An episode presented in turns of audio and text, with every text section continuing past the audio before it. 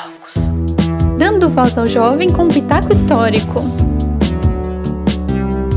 Vinte e poucos. Bom dia, boa tarde, boa noite, bem-vindos a mais um episódio do Vinte e Poucos. Eu sou a Janaína e hoje é dia 10 de novembro de 2020. Sim, já é novembro nesta maravilhosa pandemia que vivemos. Aí já dura quase um ano. Quem diria, não? É, os cientistas diriam, essa é a verdade. E, bom, vamos lá. Muitas coisas aconteceram na última semana, né? E mas vamos começar do começo. Este podcast tem uma campanha no Apoia-se, lá no apoia.se para 20 e poucos, escrito não numeral como nome deste podcast. E o Henrique está de volta aqui para ser co-host desse episódio. Não é um conflitos contemporâneos, mas Henrique quis dar o ar da graça dele para a alegria de todos os ouvintes. Diga oi, Henrique. E aí, pessoal, como é que vocês estão? Nada bem, é, mas é isso aí. É, então, exato. a gente tá falando isso em off também, né? A gente tá, tá indo essa questão.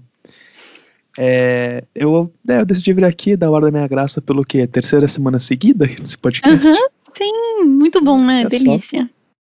Mas eu acho que é um tema muito importante. Eu nem falei meu nome, né? Olha só que doido.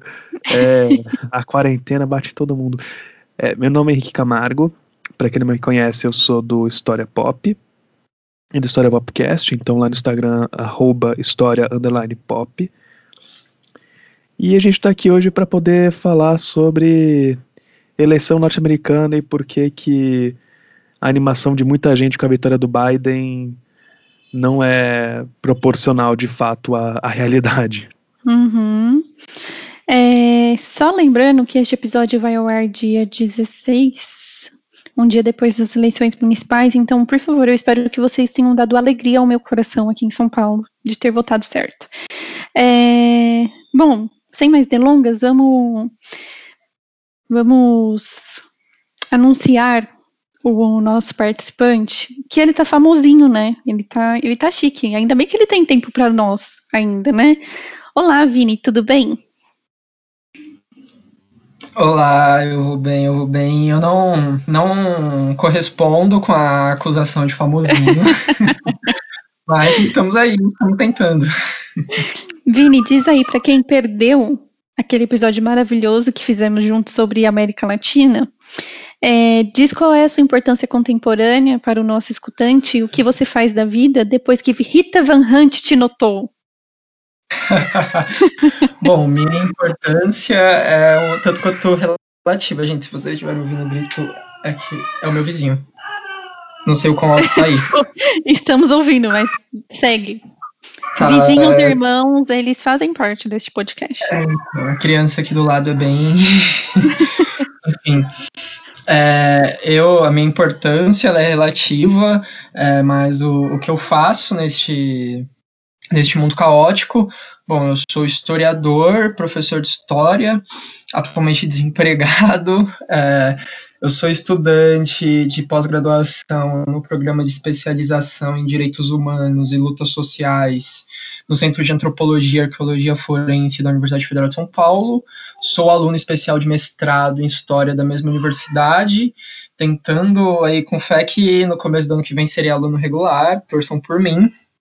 É, sou colunista da revista Clio Operária, que é uma revista digital, é, participo também do podcast da Clio Operária, vez ou outra, que é o Podclio, e sou podcaster do recém criado podcast 20 de novembro, um podcast de debate por perspectivas radicais sobre os caminhos e descaminhos do movimento negro brasileiro. Eu acho engraçado que você falou, ah, eu tô, eu sou desempregado nós três aqui nessa roda de conversa, se, se perguntarem pra gente o que vocês fazem, a gente vai falar, somos desempregados, mas nós três não paramos, né? É engraçado isso, a gente só não ganha dinheiro. De, por, Sim, assim, de resto a gente não para. É, acho que o Henrique, né? O Henrique também tá com sangue nos olhos. Eu acho que o Henrique pode começar falando aí sobre todos esses Paranauê que aconteceram lá naquele país acima de nós geograficamente falando. É, então. É, sangue nos olhos é uma é um, é um termo meio interessante, né, para essa questão, porque não é nem sangue nos olhos, é só olhar e perceber que, né, Estados Unidos, quem ainda tem a visão romantizada, que é um país maravilhoso e, nossa, queria muito morar lá, é quem ainda não abriu os olhos para saber o quão, desculpe o palavreado, bosta é esse país em todos os quesitos. Principalmente funcionário, principalmente questão pública, que a gente até tá falando em off antes de começar a gravar, que, por exemplo, no Brasil você tem o SUS, lá você tem que pagar para qualquer coisa que você queira fazer. Mas enfim. É, eu acho que pra gente começar a falar um pouco, né, essa questão de animação quanto ao Biden ter ganhado, né, a, a chapa dele com a Kamala Harris contra a chapa do Trump e do Michael Pence, é a gente voltar um pouco no tempo, né, como somos, como somos historiadores, acho que isso é importante, um pouco sobre o governo Obama e sobre o que a eleição do Trump representou para eles lá. Então eu queria perguntar isso pro Vinícius. É, como é que era a questão, né, pensando bem assim, entre várias aspas, progressista do Obama e o que muita gente chamou de uma onda re regressista não, né, uma onda conservadora do Trump em 2016? Perfeita essa pergunta, Henrique, porque eu estava pensando hoje né, imaginando as coisas que eu poderia falar aqui neste podcast, e eu estava pensando muito no governo Obama, né, e eu tenho pensado também por outras razões no governo Obama nos últimos dias, por causa do fenômeno Kamala Harris, que é a eleição do Biden, né, despertou algumas questões anteriores que ficaram mal resolvidas com a eleição Obama, né.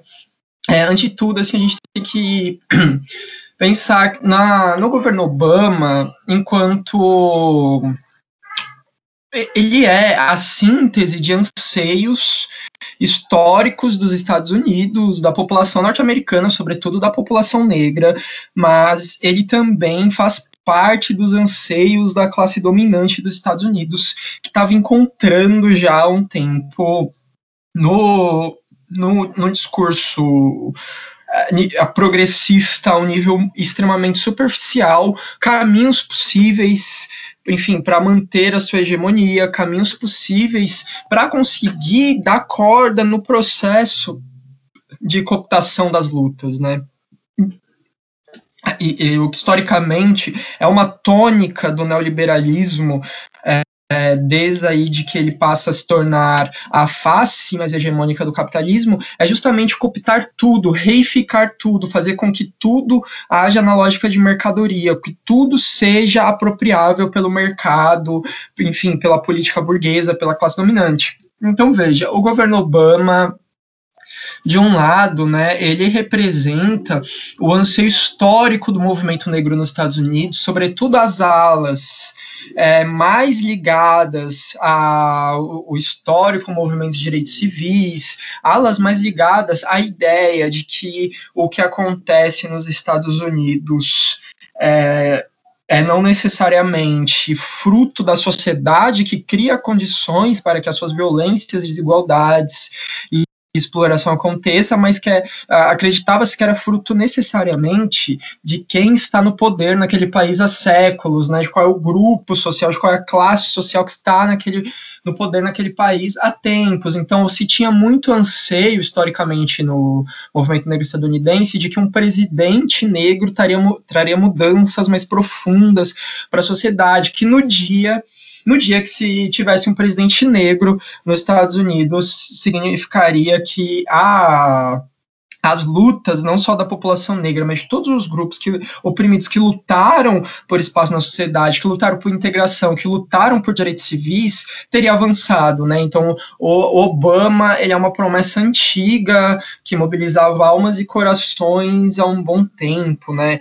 É, não sei quem está nos, que está nos ouvindo, é, se já assistiu o filme Mordomo da Casa Branca, é um filme que conta a história de um né, uma história é, verídica de um homem que nasceu no pós-abolição dos Estados Unidos numa plantação de, de algodão, colhia algodão com a família, a mãe foi estuprada pelo dono da plantação, que era um homem branco, ficou louca por causa disso, o pai tentou reagir àquela violência feita contra a esposa e morreu nas mãos deste, deste fazendeiro que deu um tiro nele, e esse menino simplesmente foge foge e vai tentar, sabia que ia morrer se ficasse ali, e foi tentar viver a vida. No, enfim, nos caminhos e descaminhos, ele virou mordomo na Casa Branca e ele sempre acompanhou de perto a, o que acontecia na, na política estadunidense em relação aos negros, vendo as atitudes dos presidentes brancos e sempre acreditou na ideia de presidente negro como sinal de mudança. E no final do filme mostra ele indo conhecer o Obama na Casa Branca, sendo atendido por um funcionário negro do alto escalão do governo e tudo mais. Esse filme é uma boa representação desses anseios progressistas em torno do que poderia ter sido o governo Obama. Né? É, e o, então veja, primeiro de um lado, a gente tem que entender o governo Obama como uma aposta progressista, né? O governo Obama é o exemplo da cooptação das lutas pelo neoliberalismo. Então, é, o, o governo Obama ele representou a ideia de representatividade na forma e não no conteúdo. Acho que isso é muito importante falar, né?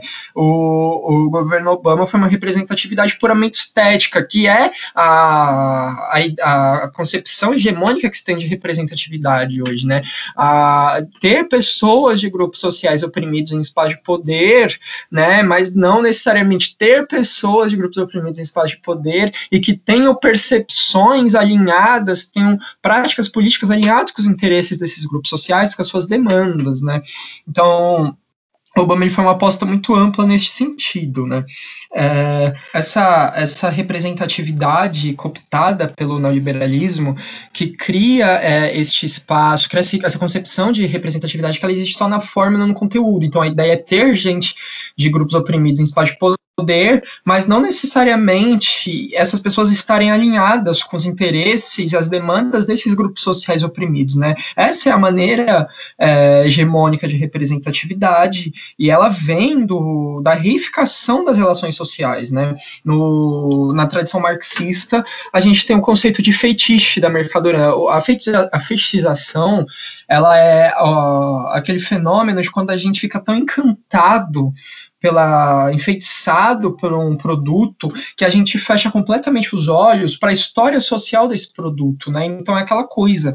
A gente gosta tanto, a gente gosta tanto do gosto de chocolate da Nestlé que a gente fecha os olhos para a história social da produção de chocolate da Nestlé, que é feito com trabalho escravo infantil na costa ocidental da África, né? É um exemplo. E aí tem o conceito que os frankfurtianos impulsionaram bastante, que é o conceito de reificação. Reificação é quando a, é, esse feitiço ele se aprofundou tanto na sociedade, a gente parou de olhar tanto para a história social das mercadorias, que é como se as mercadorias não fossem feitas por seres humanos, como se elas fossem um fator externo a nós. Então elas mesmo passam a pautar as nossas relações sociais, né? A, a, escola de Frankfurt fala que a mercadoria, o mercado, ele é a concepção moderna de destino. Né? O que a gente tem aí é a, a, a gente não conseguindo ver a, o, o, processo humano na produção da mercadoria, aí elas passam a determinar as nossas relações sociais, a gente não consegue entender a própria história social das nossas relações sociais é, tudo né, tudo vira uma coisa é, fetichizada, né, e essa representatividade é uma espécie de fetiche, apesar de também ser uma demanda histórica nos Estados Unidos, no caso do Obama. Então, por um lado, o governo Obama foi uma super aposta progressista da sociedade, claro que houveram os críticos a esta, a esta ideia, sempre houveram, é, principalmente as alas mais radicais, o, por outro lado, a gente tem que. Uh, por um lado, ele era isso. Por outro lado, o Obama, o governo Obama, foi um. O, o presidente Obama, o seu governo, foi um governo de um tradicional senhor da guerra estadunidense que chegou ao poder naquele país, né? É, bom, a gente tem internamente, primeiro falando internamente no país, né? Falando da guerra interna nos Estados Unidos, né? O, tem um filósofo político, criador do conceito de Black Power, que é o, o Stokely Carmichael, depois muda o nome para Kwame Ture, quando vai morar na África, e faz parte da fundação do Partido é, Socialista de Todos os Povos Africanos, se eu não me engano, o nome é este. Ele fala que a, a gente tem que, para a gente conseguir é, alcançar nossos objetivos, a gente tem que entender que a, a política é a guerra sem violência e a guerra é a política com violência, né? O, pensando na, na guerra interna que os Estados Unidos travou, Barack Obama é, auxiliou, auxiliou nesse processo de cooptação das lutas, né? Sendo ele a, a própria efetivação da representatividade.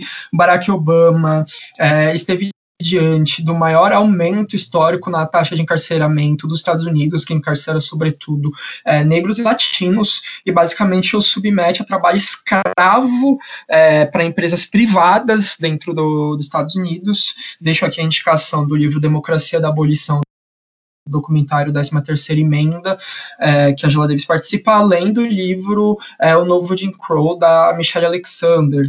Né? O, o que a gente tem internamente diante do Obama é o aumento da violência, o aumento da taxa de encarceramento, é, ao mesmo tempo que as frações militantes, a juventude radicalizada vai sendo cooptada pela, pela ideia de progressismo é, representativo é, a lá Obama, no, na guerra que Obama travou pelo mundo, Obama foi o, o, responsável, junto com alguns outros países europeus, pela queda de Gaddafi na Líbia.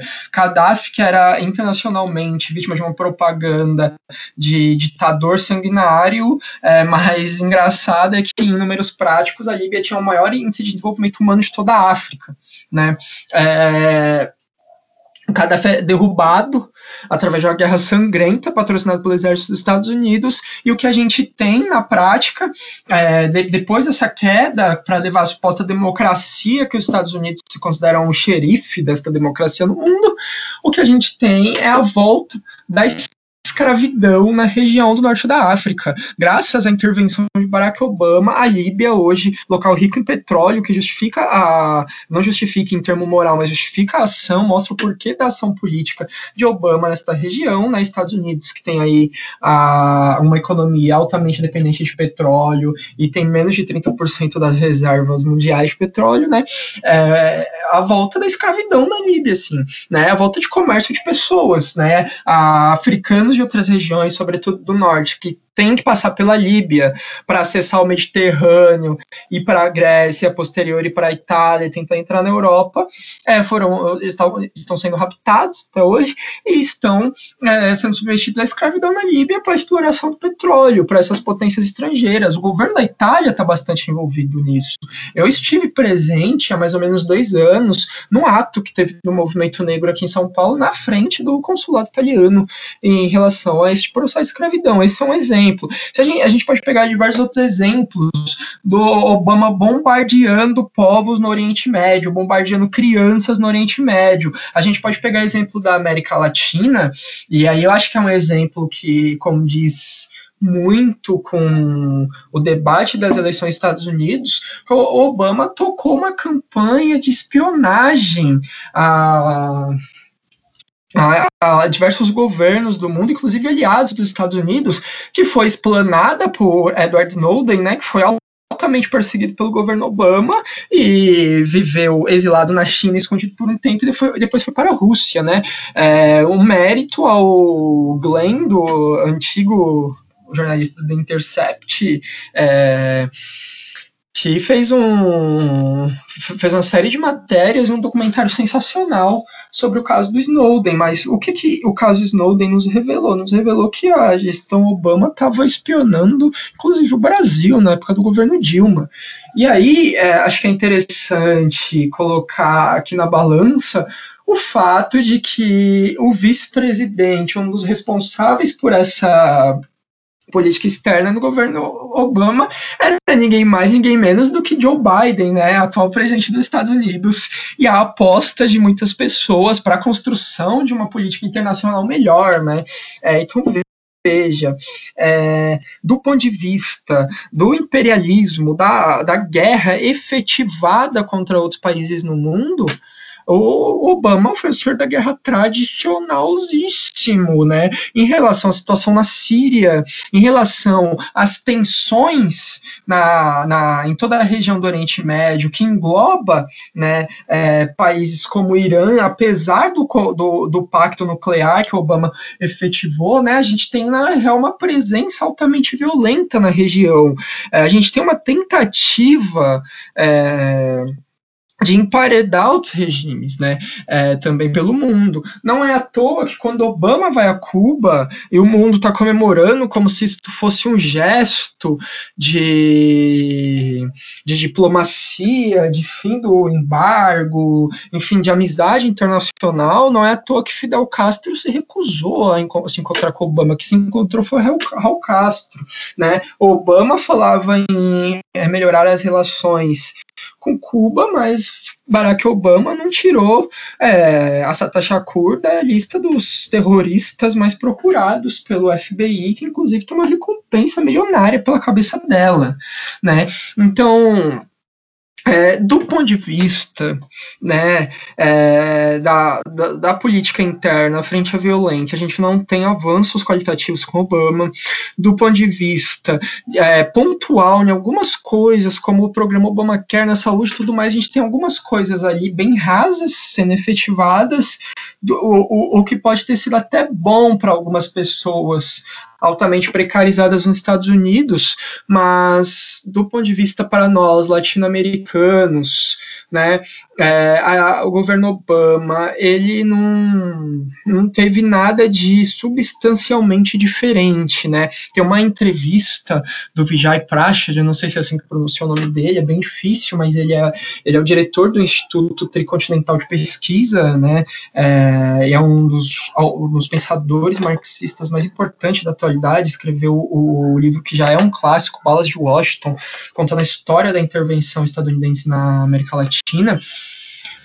O, ele dá uma entrevista interessante na revista Ópera falando sobre a eleição nos Estados Unidos.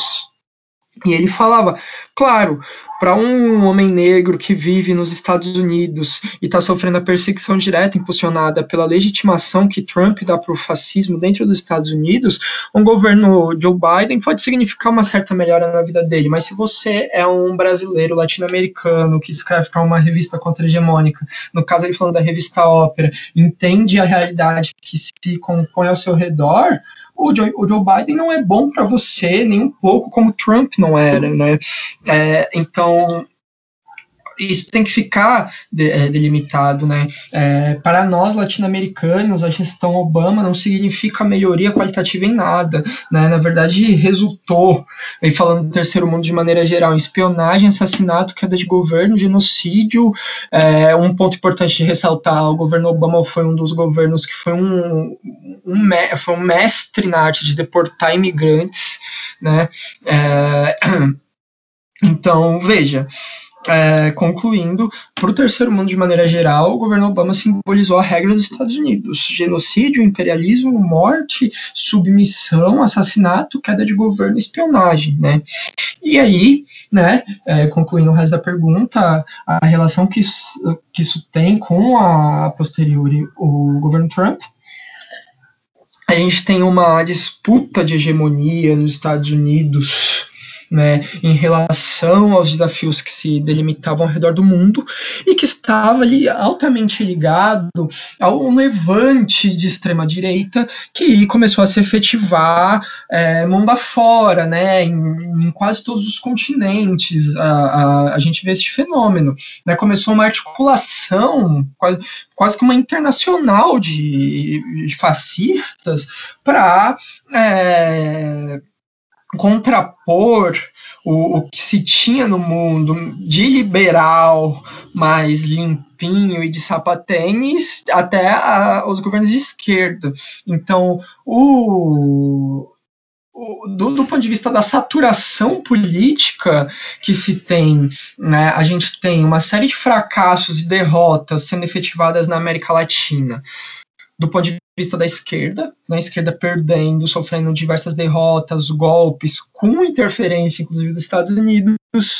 No, nos Estados Unidos, a gente tem uma disputa é, hegemônica muito forte, é, por alguns pontos específicos que abrem caminho para a extrema-direita lá, é, e, e esse, essas derrotas da esquerda abrem caminho para a extrema-direita na América Latina, e é, é, essa, essa extrema-direita surgindo no terceiro mundo, ela vem do discurso alarmante de que a esquerda avançou demais né, que a China avançou demais, que a, a Rússia, que é uma oligarquia altamente de direita avançou demais, mas é de esquerda na cabeça de algumas pessoas, que, enfim, a, o mundo está sofrendo uma decadência, a crise do capitalismo, a crise moral, a crise social e tudo que a direita atribui se resume a determinados campos políticos que são generalizados no processo. E nos Estados Unidos, a gente tem essa política de imperialismo, mas que ela vem com um discurso discurso é, maquiado de diplomacia muito forte no Obama. Então, Obama ele prezava pela imagem do presidente americano, moderado do presidente americano, que preza a democracia e não o imperialismo, não o, o que era uma total farsa quando a gente vê em termos práticos, mas vinha dessa diplomacia. Então, veja, começa-se uma saturação muito grande em relação à Coreia Popular, conhecida como Coreia do Norte, começa-se uma saturação muito grande no parlamento dos Estados Unidos. Em relação à China, que, vem que vinha desenhando um crescimento gigantesco, né, a crise do capitalismo, é, a, as histerias que ela gera nas direitas no mundo, colocam determinados pressupostos liberais em xeque em relação ao que pode vir a ser uma ameaça a uma hege a hegemonia de um império há mais de um século consolidado, não à toa. É, o, e, e, tudo isso provocou a, fortes sentimentos é, genuinamente estadunidenses. E o que são esses sentimentos genuinamente estadunidenses? A campanha do Donald Trump para a presidência, quando eleito, se delimitou, se desenhou enquanto uma campanha racista né? É, o, é, Trump mobilizou os racistas estadunidenses mais tradicionais em direcionar a culpa do, de todas as crises e embates geopolíticos envolvidos na figura do presidente negro supostamente moderado que seria o Obama. Trump conseguiu se tornar o representante daquele sulista estadunidense que a gente vê nos filmes sobre Jim Crow, altamente violento, agressivo, intransigente, ignorante, é, enfim, conservador. Trump conseguiu é, se fazer esta imagem de terno e se aproveitar da crise para culpar pessoas, para culpar é, regiões, para culpar governos, conseguiu se aproveitar desse sentimento, esse sentimento de eterna revanche fascista que ganhou espaço contra o governo Obama é, pelo que ele simbolizava a termos em termos completamente superficiais e a que a histeria ao redor do mundo das direitas estava levantando. É tenso, né, galera? É, é. Eu escrevi uma coisa aqui que ficou até engraçado, eu dei risada aqui com meu microfone mudo, a hora que, que o Vinícius falou que muita, muita gente está comemorando a vitória do Biden e tal. Eu escrevi, eu queria estar feliz também. Porque eu queria estar feliz, eu queria ser, não saber o que tudo isso representa, o que essa vitória dele representa, que na verdade é praticamente nada de novo né?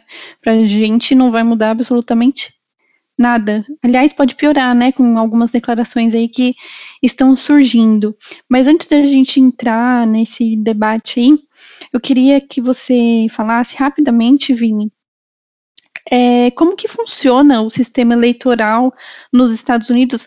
E eu julgo essa pergunta extremamente difícil, porque assim foi uma semana angustiante para todos, até para quem estava tipo cagando para o resultado das eleições, é, porque, cara, demora demais para você saber quem ganhou a presidência, quem ganhou as eleições.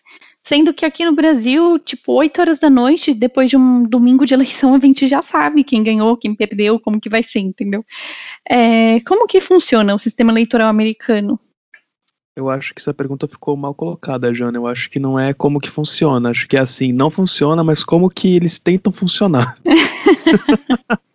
é, eu acho que a gente já pode inventar na próxima pergunta, porque é, ah, gente, os Estados Unidos acham que tem um rei da na barriga, né? É, e tipo assim, eles se julgam a maior democracia do mundo, né? E é, é inclusive por isso que eles legitimam vários ataques no Oriente Médio, no norte da uhum. África, enfim. É, por que eles não são essa maior democracia que eles dizem?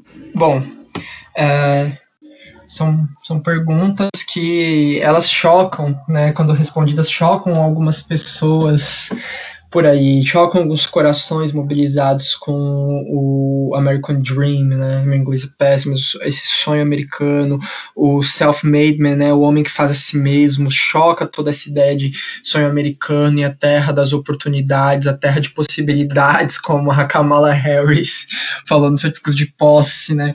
Um país de possibilidades. Bom, Primeiro, o que a gente que tem que entender é que né, gente? Que possibilidade? Você tenta atravessar a fronteira, você, tem o, o perigo, você corre o perigo de ter o útero retirado. É nesse nível, né?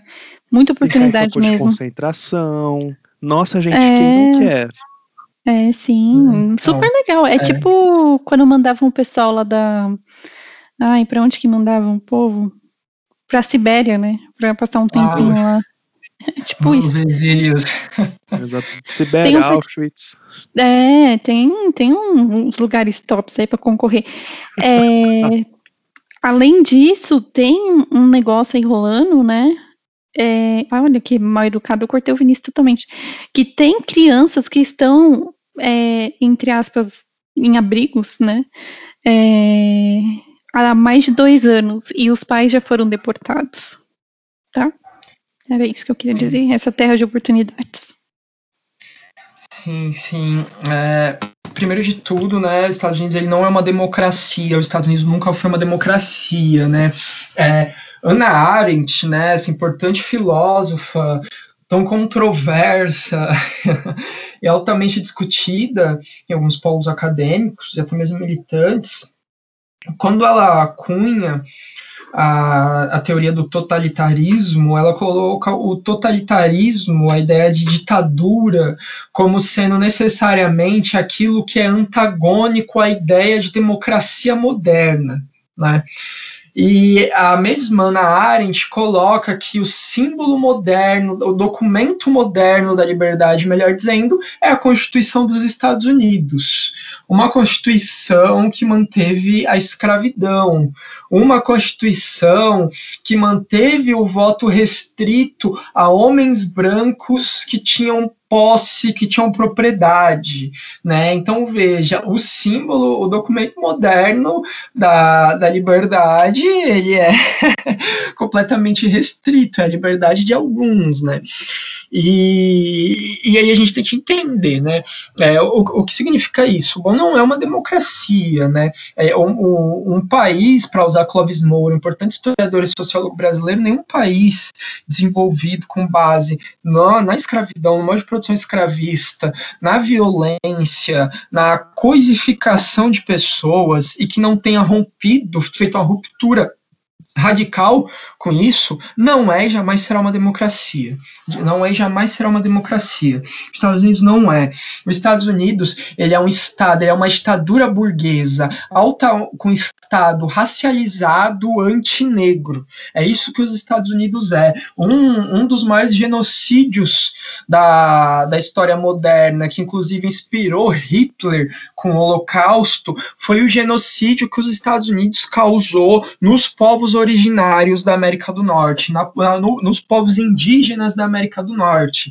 Ah, tem, uma, tem uma revista que eu não vou conseguir me recordar agora o nome, é, essa revista é uma das principais revistas antissemitas do mundo, que foi fundada nos Estados Unidos e era celebrada nos congressos do Partido Nazista. Né? É, essa revista começou a circular nos Estados Unidos. Essa revista começou a circular, foi criada e está circulada nos Estados Unidos, essa revista antissemita, né? É, ela, inclusive, ela foi criada por alguém que as pessoas sempre acharam que foi um ser humano incrível, que foi o nosso amigo Ford, né? Ele foi a, a... Alguém falou alguma coisa? Não, eu só dei risada mesmo. Nazista pra caralho. Ford era muito nazista, mano. Então, então no, no Minecraft, né, no Minha Luta, Hitler coloca os Estados Unidos como exemplo de uma sociedade racializada, uma sociedade racista, melhor dizendo, por causa das leis de Crow, né? O mesmo filme que eu falei, Mordomo na Casa Branca, que é, é protagonizado pelo Forrest Winter, o filme começa com um discurso dele dizendo que é, falar, ele é do começo do século XX, né, o, a história do personagem, começa com o discurso dele falando, falam de campos de concentração pela Europa, mas nós vivemos campos de concentração aqui mesmo dentro da América, né, é, então veja, é, os Estados Unidos ele não é uma democracia, ele é uma ditadura burguesa, aí a gente tem que partir do ponto, né, é mais geral de que toda democracia liberal, ela é uma ditadura burguesa, né? Na verdade, todo o sistema, segundo Kwame Nkrumah, né, um importante sociólogo pensador africano revolucionário, todo sistema político ele é uma ditadura. Todo sistema político que se apoia sobre o Estado é uma ditadura de classe. Né? É uma ditadura dos interesses da classe dominante. É por isso que fala-se, é, antigamente falava, né, na verdade, hoje isso perdeu um pouco a forma. Antigamente falava que uma sociedade socialista é uma sociedade proletariado, né? É, hoje esse nome mudou para poder popular, né?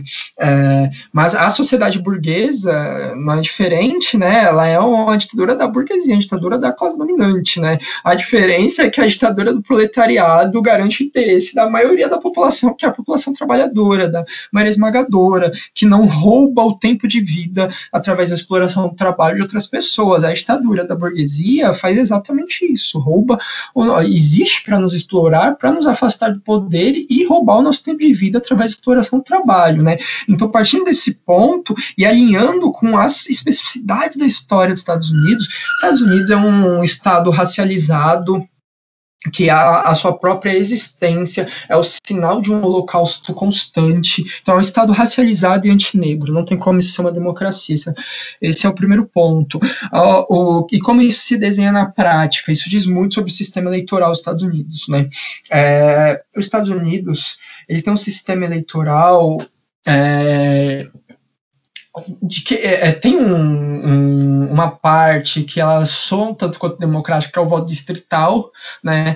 Mas os Estados Unidos ele tem um, sistema eleitoral, primeiro, da não obrigação do voto, não obrigação legal do voto. Segundo, ele tem um sistema eleitoral que elege, é, enfim, cargos executivos através é, do, da, dos colegiados políticos regionais de cada estado. Então, por isso que a gente vê muito na mídia aquilo, ah, X delegados de Michigan votaram no Trump, X é, delegados da Califórnia votaram no Biden.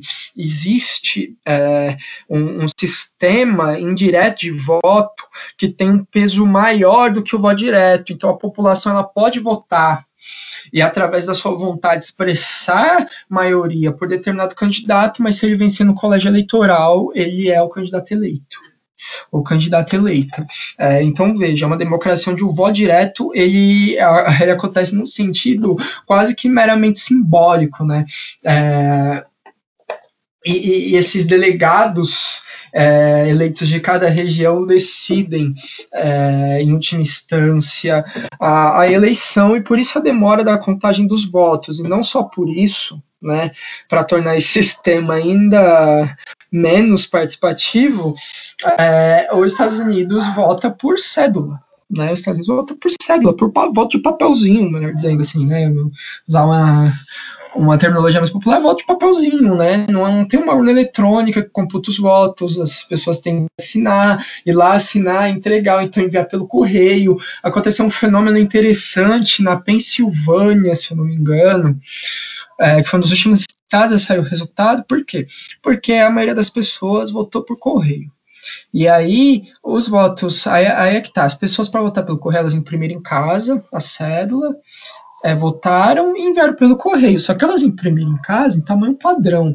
E aí foi pro, pro centro eleitoral o, a cédula em tamanho padrão, e aí essas cédulas, essas cédulas chegaram no centro eleitoral, foram escaneadas para depois serem impressas novamente e acontecer a contagem dos votos. Né? Então, assim, a gente tem um sistema é, eleitoral que exclui a vontade da é, vontade através do voto das massas como efeito é, qualitativo eleitoral e que depende de colégios é, eleitorais, né? Então tem o voto indireto tem um peso muito maior, né?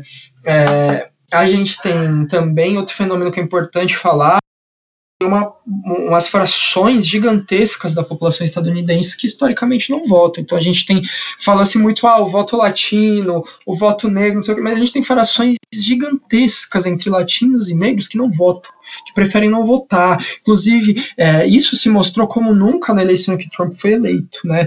Entre o senhor da guerra fascista é, e a senhora da guerra democrata né, o, várias instâncias, sobretudo uma juventude negra e latina é, que vem se radicalizando, é, decidiu não votar, se absteve. Trabalhadores de regiões específicas que tiveram queda real no seu salário e por aí vai, e não viram possibilidade de mudança com nenhuma dessas frações, se abstevem, e, e os que não se abstiveram, boa parte deles votaram no Trump. Então, veja, é um fenômeno interessante quando começou a se desenhar as disputas, é, as plenárias internas dos, dos dois partidos para decidir os candidatos, o único candidato possível que estava mobilizando estes números gigantescos que não votam era Bernie Sanders, né? É, ele tava, foi uma das únicas campanhas de esquerda e de massas que a gente pôde ver no nível tão grande recentemente nos Estados Unidos. É, é, Bernie Sanders mobilizava a juventude em massa nos seus comícios.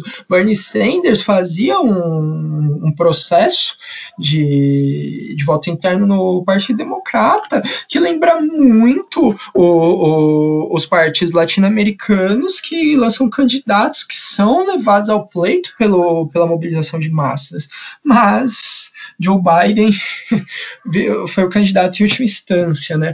Então, é, a gente tem um voto indireto dos, co dos colégios eleitorais que mitiga o voto direto da população e então não é a maioria da população que elege os presidentes.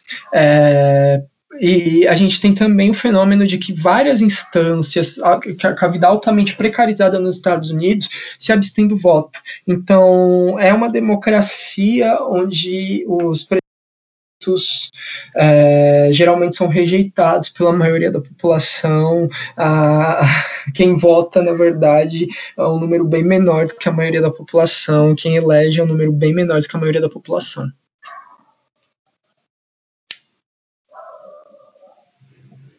É, né?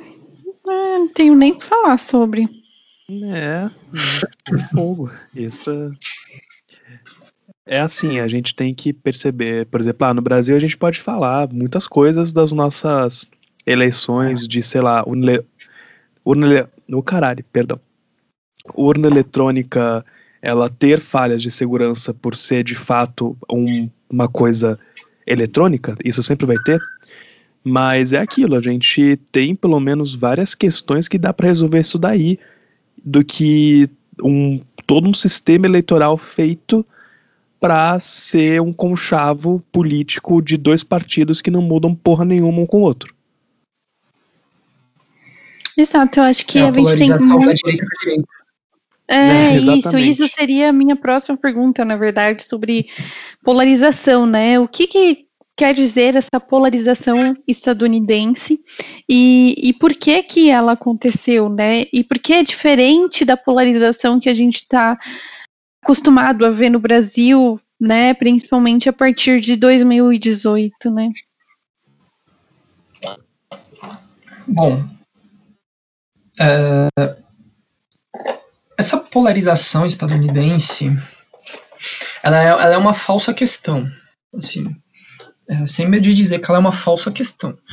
Essa polarização estadunidense que supostamente se, se desenhou, ela tava, ela, ela girou, né, ela orbitou em volta do, da ascensão da extrema direita ao redor do mundo, né, como eu tinha falado, da forma como a, a, alternativa Trump aos estadunidenses se colocava diante do establishment Obama que estava no poder, né? Então é, a, a, a gente tem como critério para combater a crise, para elevar a moral dos americanos, uma política agressiva anti-China, uma política agressiva em relação à Coreia Popular, uma política agressiva em relação à Venezuela, em relação a todos os eleitos inimigos dos Estados Unidos, né? É, isso é, de uma maneira altamente violenta no discurso, né? Então é, Obama dizia: nós combatemos o, o, racismo e bombardeava a Ásia. O Trump dizia: vamos, nós somos racistas e vamos matar, porque nós temos que fazer isso. Basicamente, era a, a, as diferenças estavam aí. Foi no final do governo Obama, se, é, salvo engano, foi no final do governo Obama que o Congresso estadunidense aprovou sanção total contra a China, incluindo a possibilidade de sanção de inteligência, né, espionagem, guerra de espionagem e sanção militar. Né. A, a, a, o Congresso americano elegeu a China inimigo número um, tirando a Rússia desse local e aprovando é, um pacote inteiro de combate em todos os níveis da vida política. Né, é, dos níveis diplo diplomáticos a níveis militares. Né? É, então, assim, a gente não tem uma mudança objetiva necessariamente no papel dos Estados Unidos. A gente tem mudanças na forma como os Estados Unidos é, é, toca a sua política tanto externa quanto interna, né?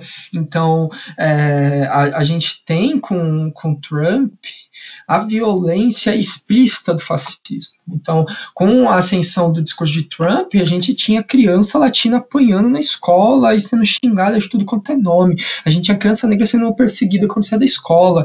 A gente tinha é, pronunciamento aberto do David Duke, né, um dos antigos líderes da Ku Klux Klan, ou atuais líderes ainda da Ku Klux Klan, não sei direito. É, que inclusive falou que Bolsonaro se assemelha muito a eles, né?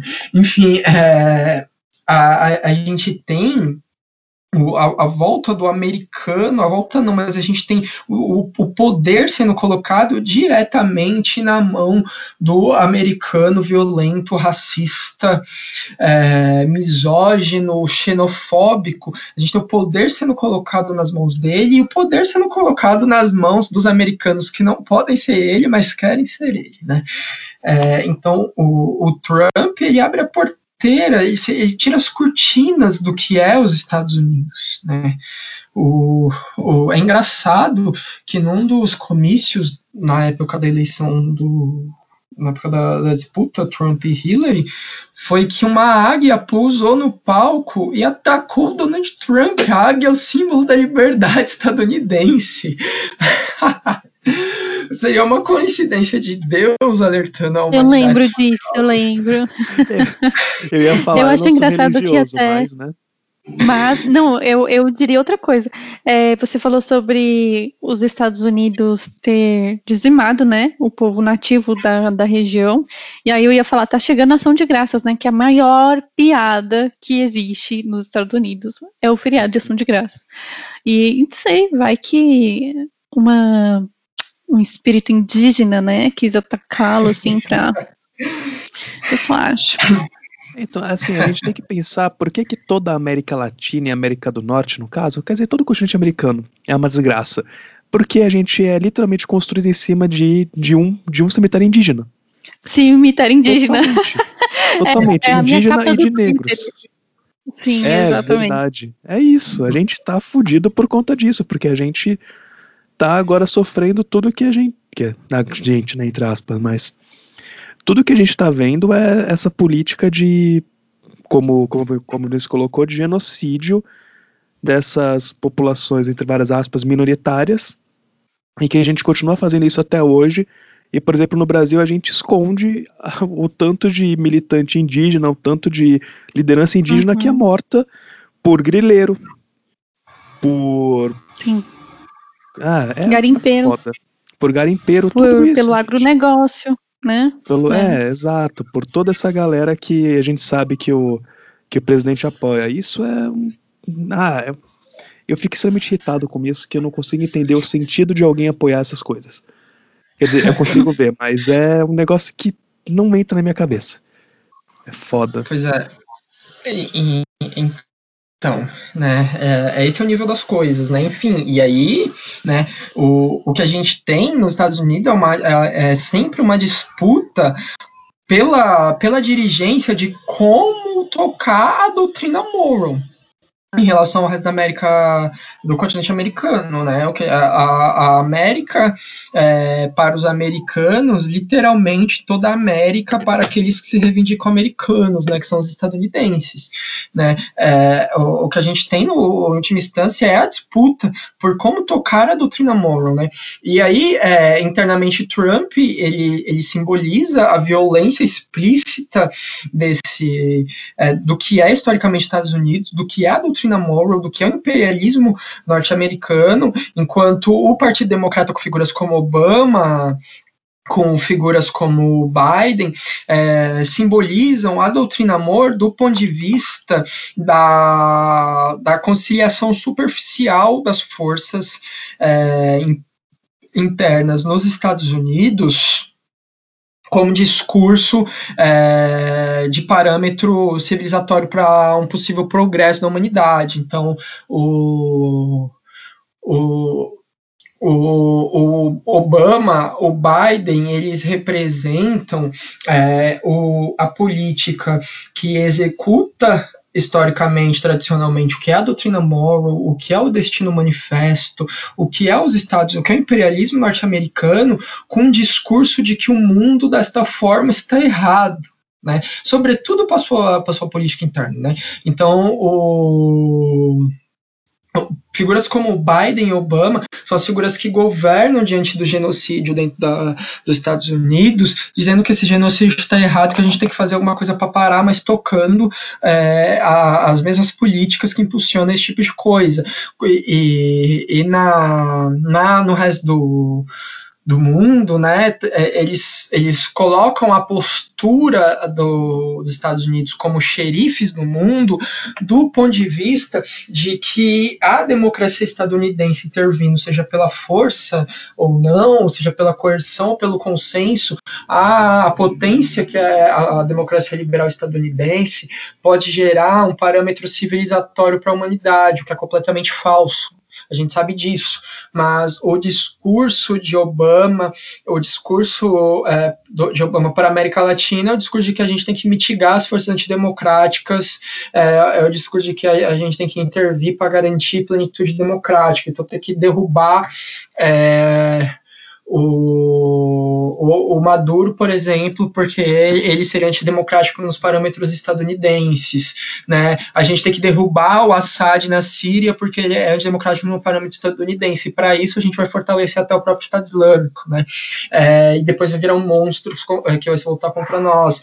É, o o, o Trump, ele toca, políticos como o Trump, ele, to, ele toca a, a doutrina moral não como uma intervenção para criar um parâmetro civilizatório falso. Políticos como o Trump tocam a doutrina moral do ponto de vista de eliminação do inimigo, né? explicitamente, eliminação do inimigo externo, né? e do inimigo interno se necessário. Né? Internamente são os negros, internamente são os latinos, são os imigrantes, externamente é Nicolás Maduro, é, é Dias Canel, Em Cuba, é, Kim Jong-un na Coreia Popular, é Xi Jinping na China, né? É, o Trump ele, ele, ele passa do discurso da guerra para a eliminação do inimigo. Ele, ele parte do discurso da guerra para é, o, genuinamente o interesse estadunidense. Políticos como Obama, como Biden, partem da, da, da guerra imperialista como parâmetro civilizatório é, meramente é, capitalizado pelo discurso de democracia, né? É, então vamos, vamos combater, vamos intervir, vamos derrubar o governo, vamos fazer guerra, mas é para a onda da democracia. Trump, vamos combater, vamos fazer guerra, mas é para exterminar qualquer inimigo do nosso país, da face dessa terra. Né? Um, um filósofo é, militante negro, histórico dos Estados Unidos, um dos mais filósofos socialistas vivos hoje, que é o Cornel West, dá uma entrevista recente que foi publicada na Jacobin Brasil, né, Jacobin Brasil, há, há pouco tempo, há uma semana mais ou menos, nessa entrevista ele fala que Trump leva o país por fascismo escancarado, né, e é fato, né, é como eu disse, Trump parte do ponto de vista da política americana não como parâmetro conciliatório, é, civilizatório para o progresso tanto dos Estados Unidos como da humanidade através da democracia liberal. Trump parte do, do parâmetro aberto da política estadunidense, interna e externa, como uma política de combate é, eterno aos inimigos, o que é comum aos Estados Unidos e o que é comum para a constituição do próprio fascismo. Né? É, e essa, talvez, possa se dizer que seja uma das coisas, entre tantas, que o fascismo aprendeu com o liberalismo para além dos campos de concentração e das leis de segregação racial, né?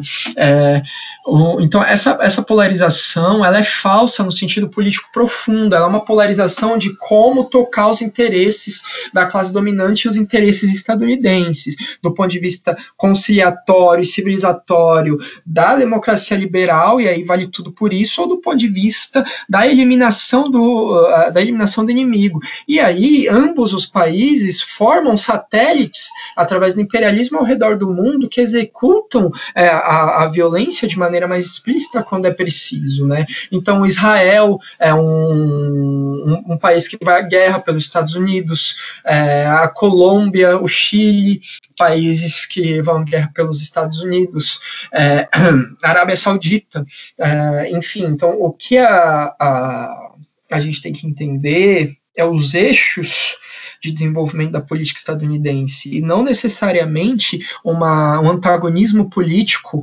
entre esses, os dirigentes dessa política, né? Porque esse, esse antagonismo é falso, né? É, se eu falasse para uma pessoa que não sabe nada da política da história da política estadunidense.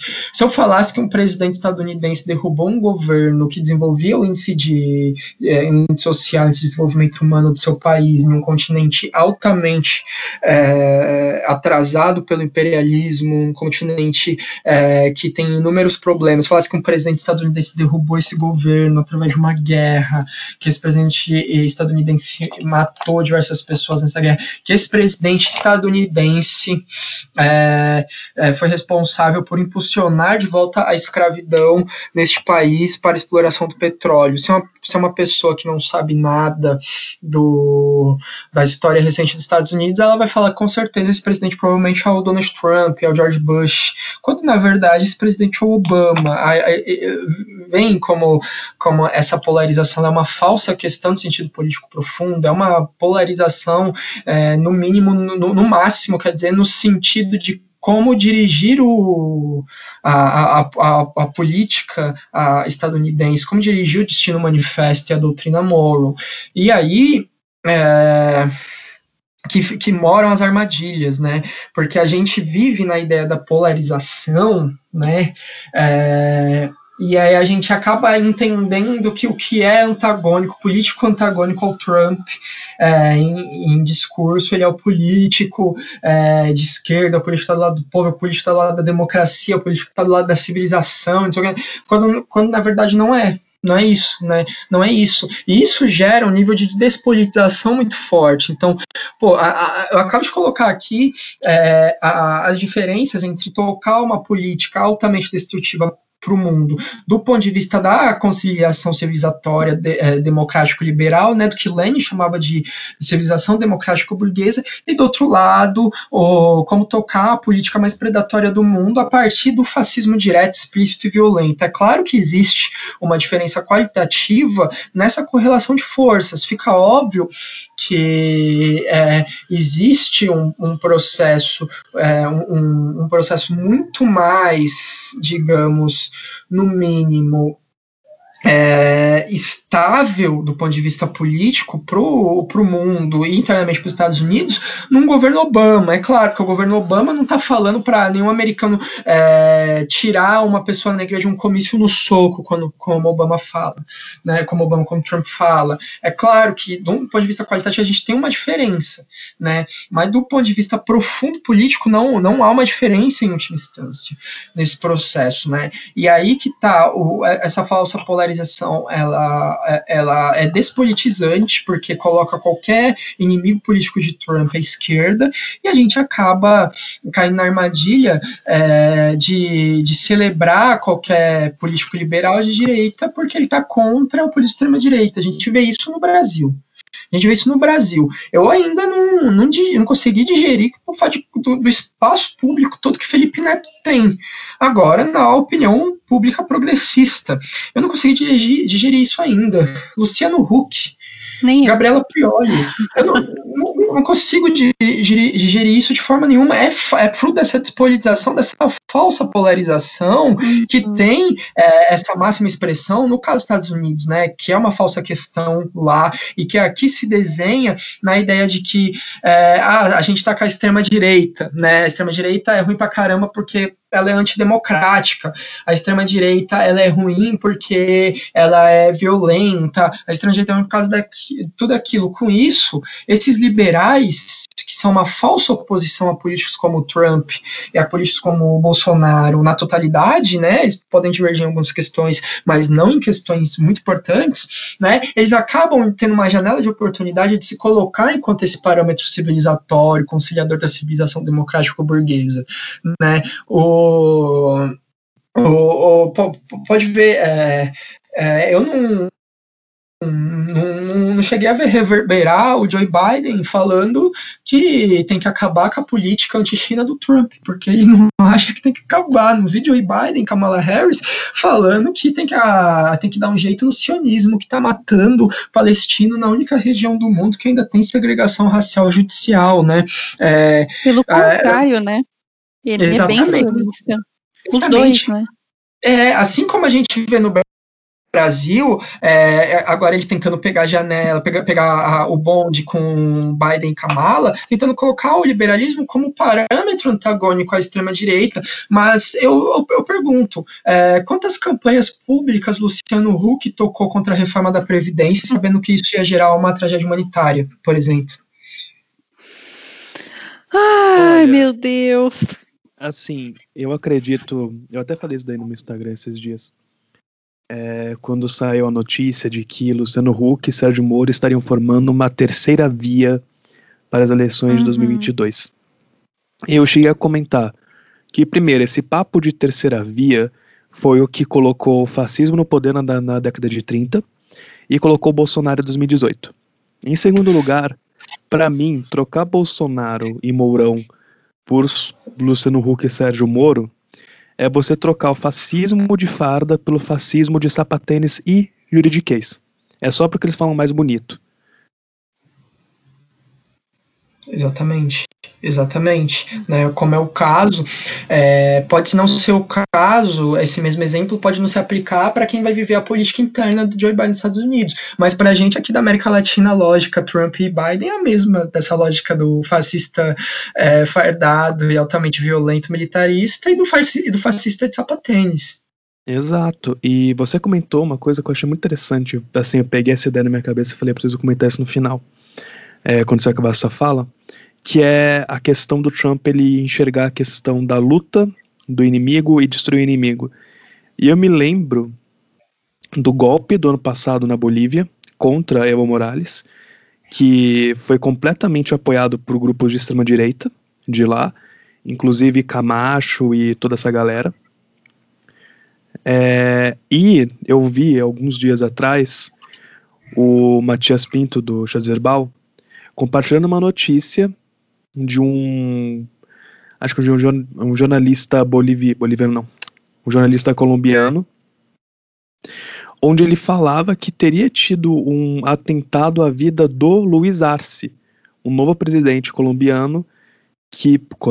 Eu tô confundindo os dois direto. Um novo presidente boliviano que foi eleito há poucos dias atrás com voto popular assim com mais de 50% pelo MAS.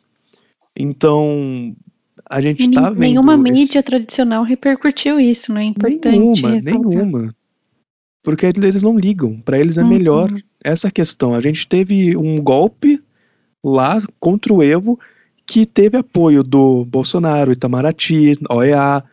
Então, assim, esse atentado contra o Arce, parafraseando o Matias, você tem que colocar na conta do Itamaraty, da OEA e do Bolsonaro e do Trump. Uhum. Sim. Sim, e de Ivan Duque também, da Colômbia. É, enfim, eu comentário rápido sobre isso é impressionante, de fato.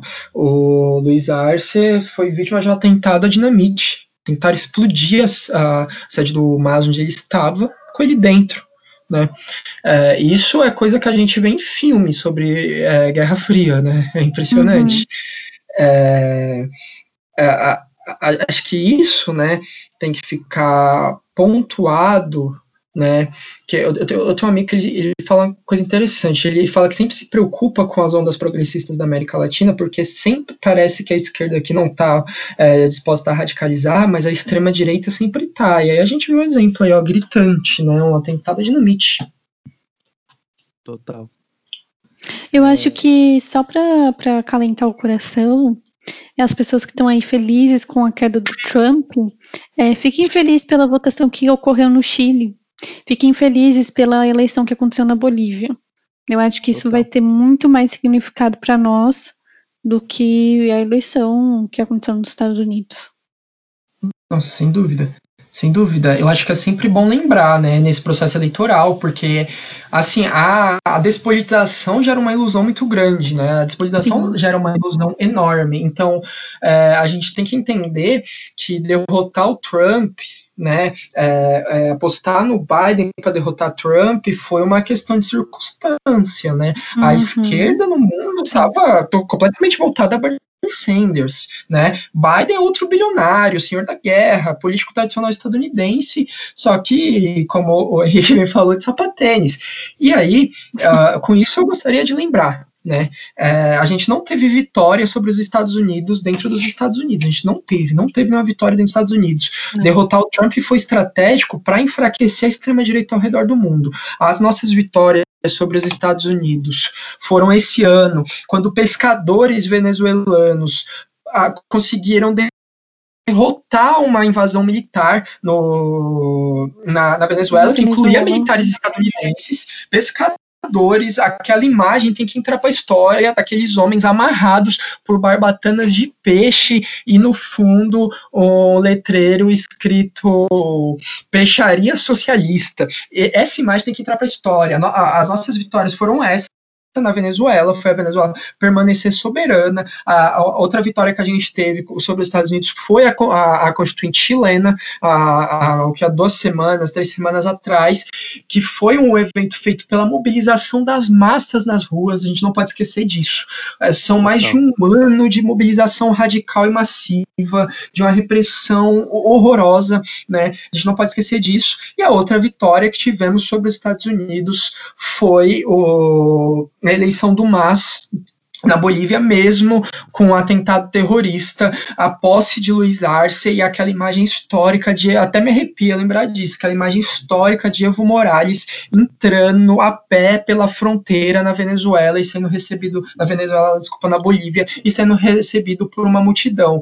É, a, e, com isso, o que eu quero dizer, a, todas as nossas vitórias sobre os Estados Unidos foram na América Latina esse ano. É isso.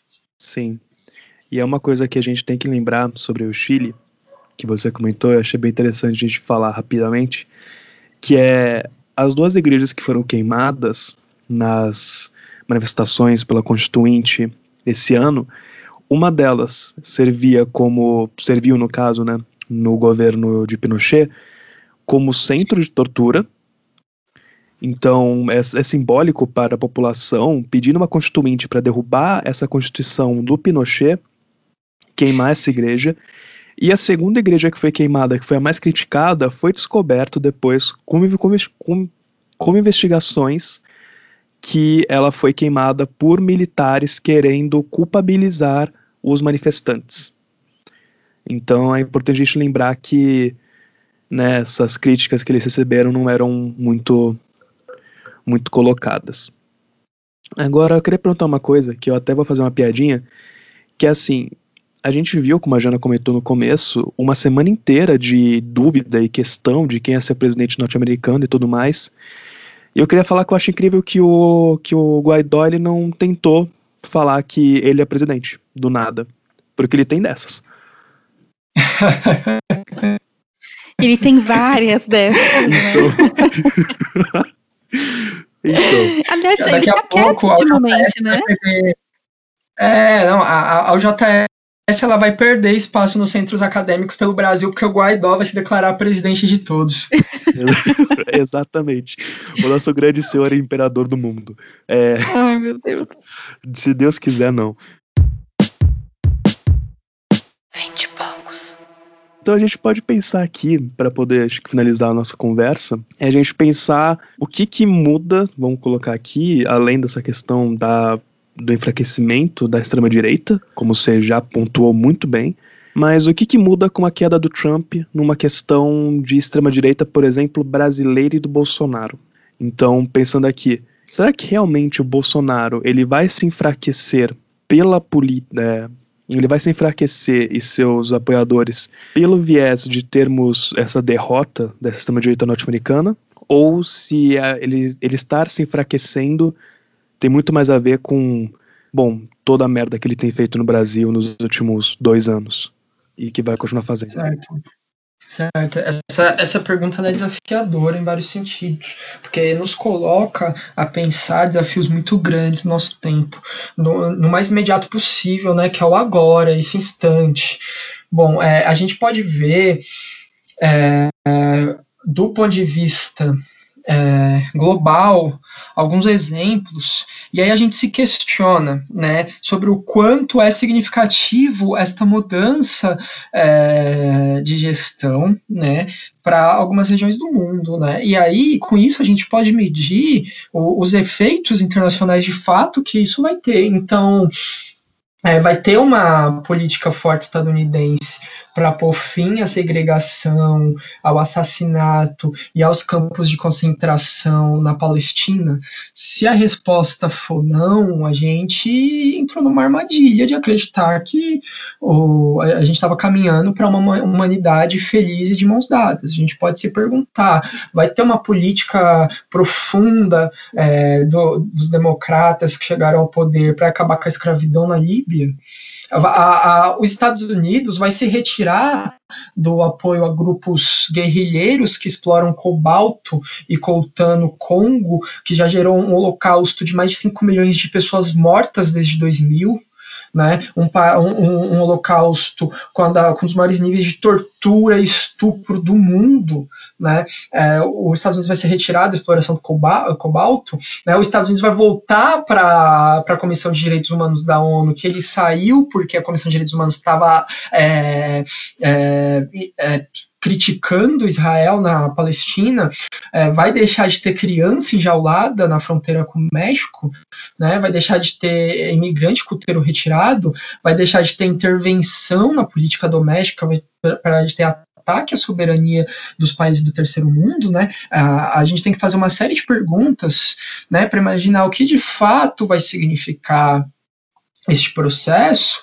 né, e tentar ponderar né? A gente sabe que os liberais e a extrema-direita no Brasil não tem tantas diferenças, como a gente sabe que Trump, Biden, Kamala Harris não tem tanta diferença, né? E o Mike Pence não tem tantas diferenças. A gente tem que conseguir ponderar quais são as diferenças e quais não são, né? É, a, a, sobretudo, quais não são as diferenças. Né? A gente sabe que os liberais nos Estados Unidos têm, no Brasil tem uma política econômica completamente alinhada com a política econômica atual da extrema-direita. Né? No, no, nos Estados Unidos, do ponto de vista do movimento político de extrema-direita no mundo, o que aconteceu nos Estados Unidos é uma vitória. né, uma vitória estratégica, não uma vitória política, é uma, é vitória estratégica, derrotar, né, e, e, não necessariamente uma vitória, né, não, não, vamos colocar nesses termos, melhor não, mas é, é, uma, é um avanço no sentido de dar um golpe no, no estômago de uma parte importante que constitui o movimento da extrema-direita ao redor do mundo. Né?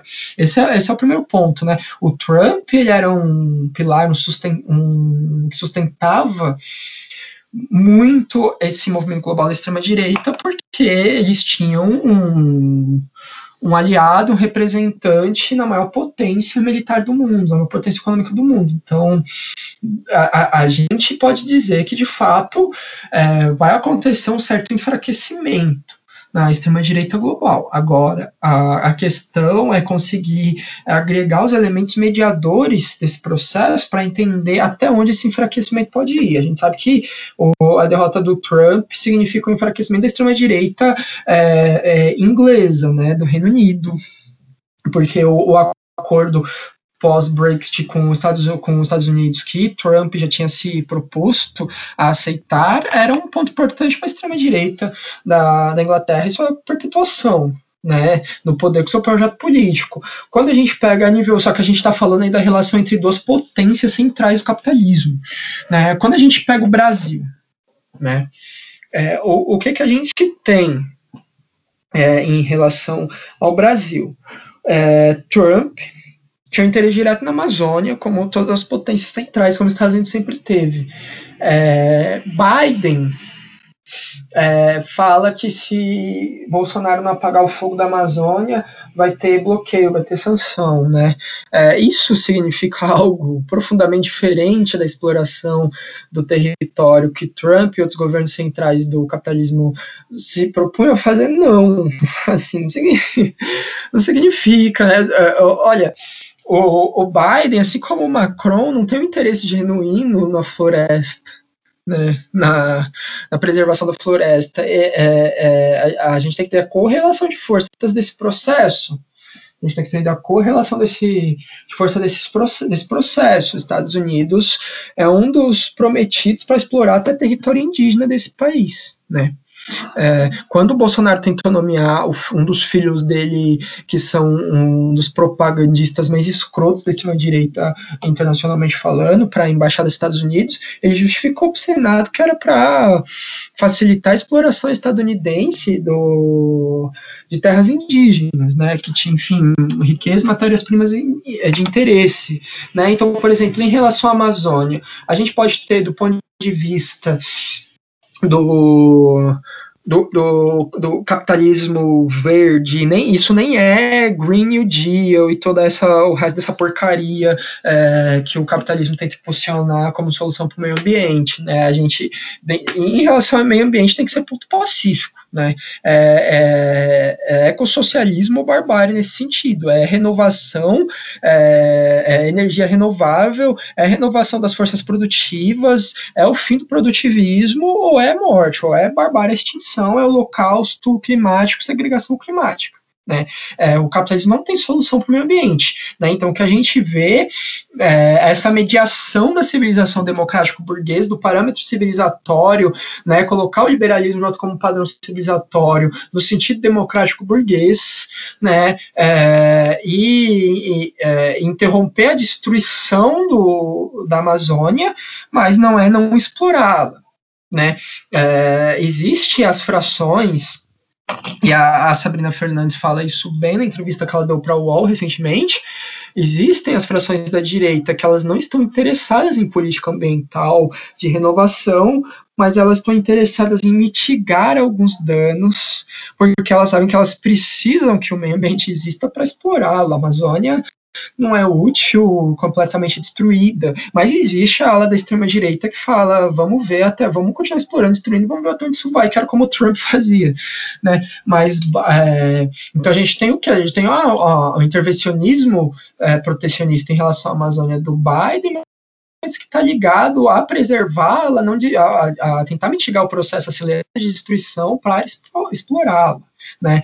É, a gente não, a, a, gente não tem uma divergência a nível de é, economia política do Biden com o, a legislação atual de trabalho no Brasil. A gente não tem uma divergência do Biden com a política da reforma da Previdência no Brasil.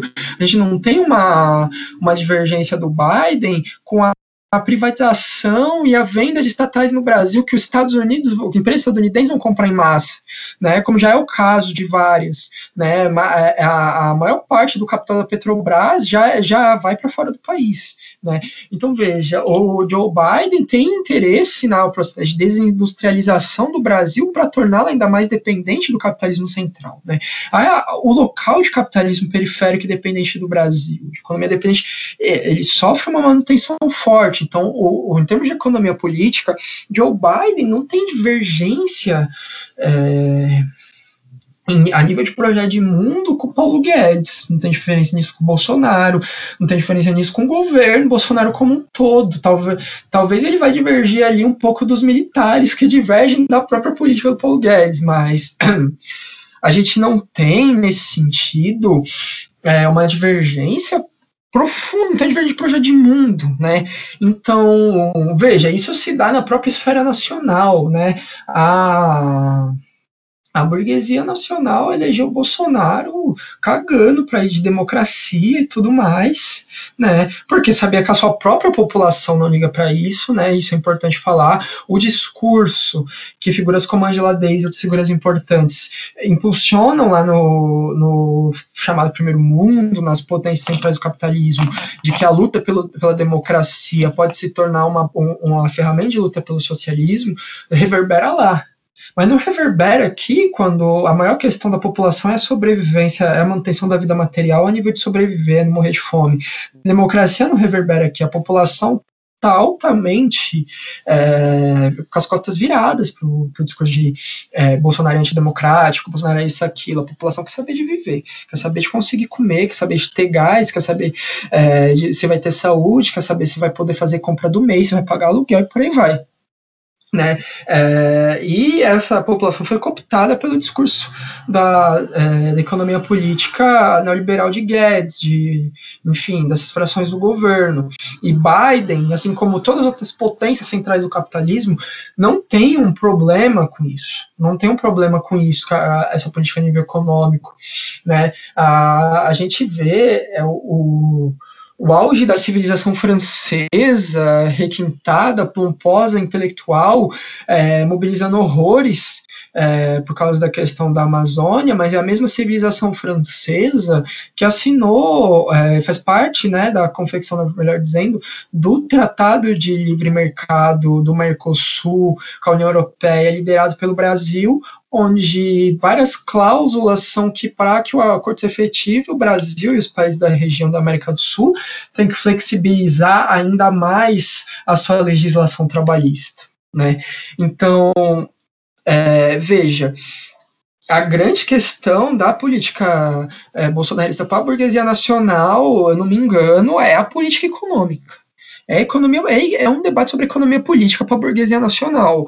A, a burguesia nacional não está amarrada horrores, não está movendo montanhas, não, não tem amores é, pela, pela pró-antidemocracia liberal. Ela, tá, ela tem, como a, a burguesia atrasada e dependente, ela tem seus interesses imediatos, que podem ser mediados ou não por meios violentos, depende do contexto político e as possibilidades que lhe dá.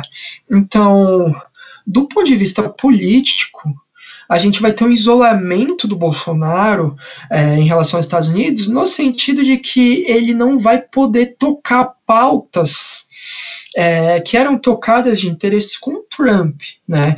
Então, por exemplo, ele vai ter que mudar a postura sobre a Amazônia, por exemplo. Ele vai ter que mudar a postura sobre a Amazônia. Ele vai ter que mudar. aí vai ter que mudar a postura sobre diversas questões é, ligadas a direitos humanos, não no sentido profundo, mas no sentido altamente superficial do Brasil diante do resto do mundo. Ele vai ter que mudar postura é, em relação a algumas coisas específicas, assim, porque ele não tem mais uma retaguarda tão forte, ele não tem mais a maior potência do mundo comungando uh, politicamente com ele nesse sentido sentido, nesse sentido de guerra cultural, de guerra ideológica. Né? É, pode significar um isolamento, não uma derrota, mas um isolamento do Bolsonaro a nível da, da guerra do que estão chamando de guerra cultural.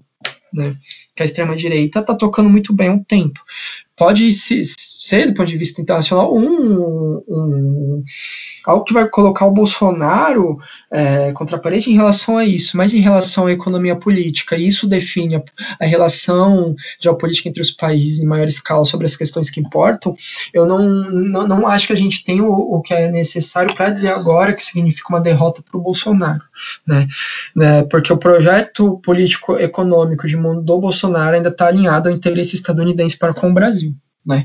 É, algumas coisas vão mudar e a forma de dirigir esse processo, mas é, é cedo para dizer se isso vai significar um, um golpe profundo em Bolsonaro.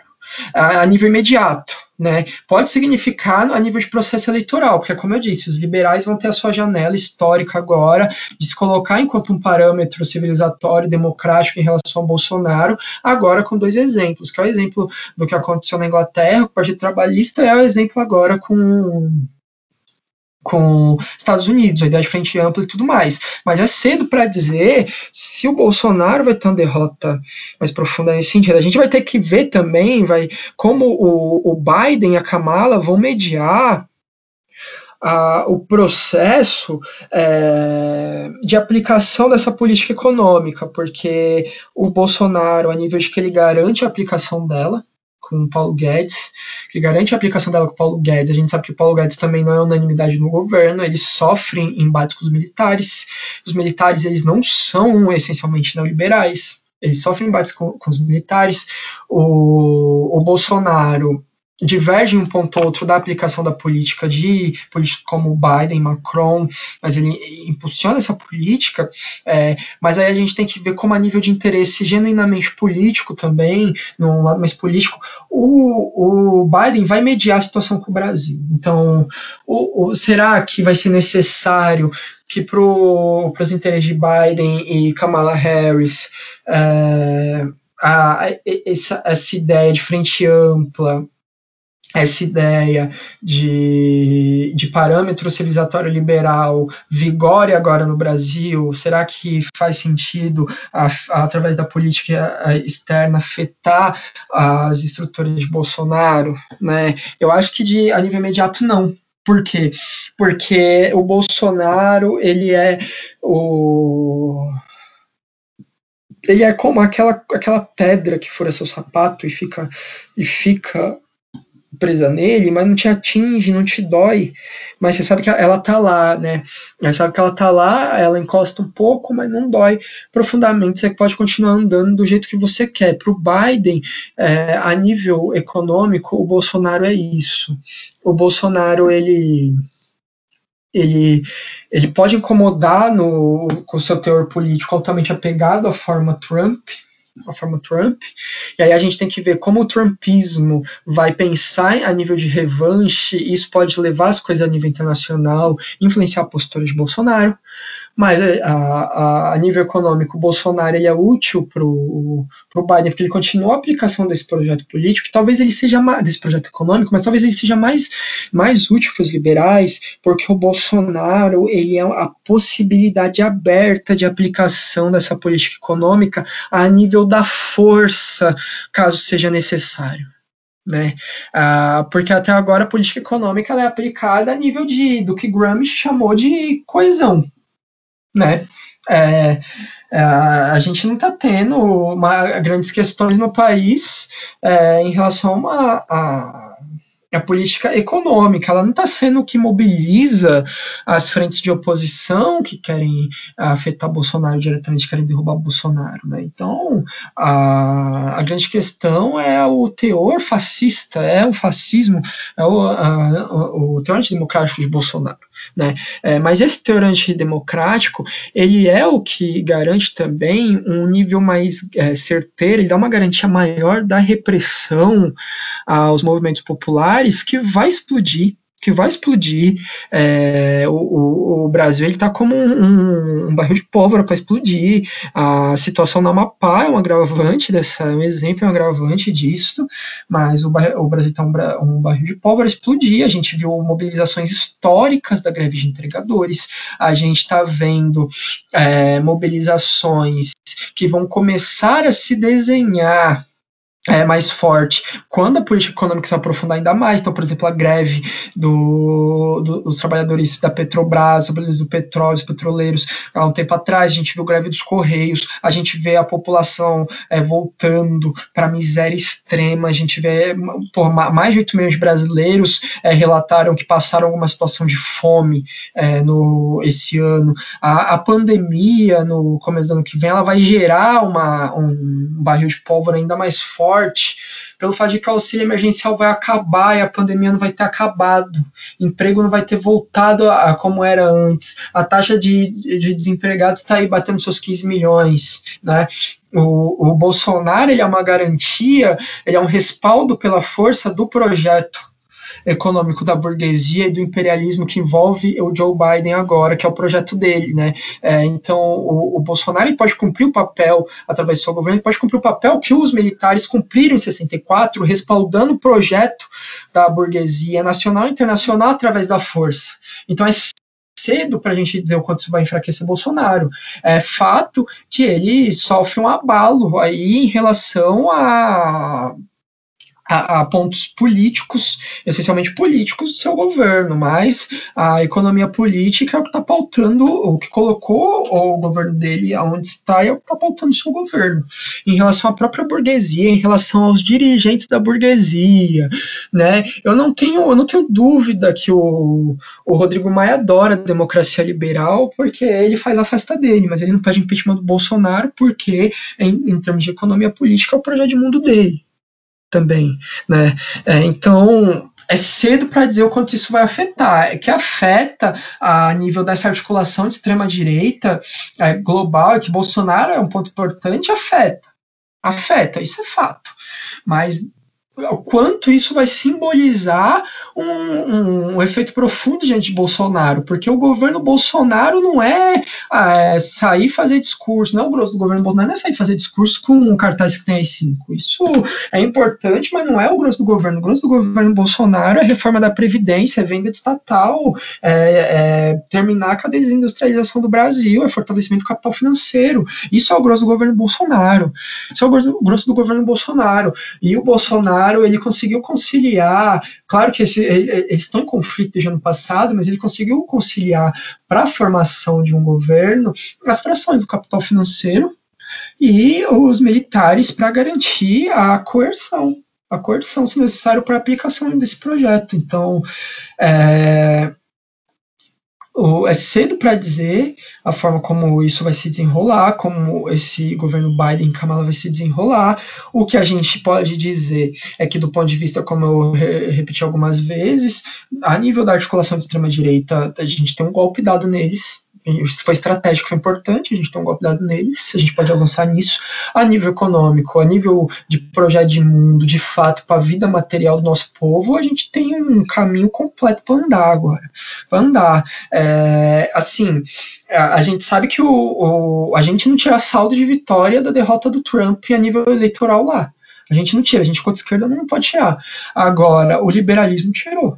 O liberalismo no Brasil tirou. A, a, o, o, os corações e mentes que compraram isso como uma vitória também por causa da Kamala Harris, porque ela é a primeira mulher negra, descendente, é, asiático, a, como vice-presidente dos Estados Unidos, primeira mulher e tudo mais, comprou isso como uma vitória, mostrou qual foi a vitória do liberalismo. Liberais do Brasil replicando o quanto Joe Biden é pró-democracia, é pela igualdade, é contra a opressão, é pró-Amazônia, mostrou o quanto o liberalismo ganhou. Né? Eu acho que a gente tem elementos de mediação que são importantes aí para avançar, né? Nesse caso do Biden é importante a gente reforçar que não é uma vitória.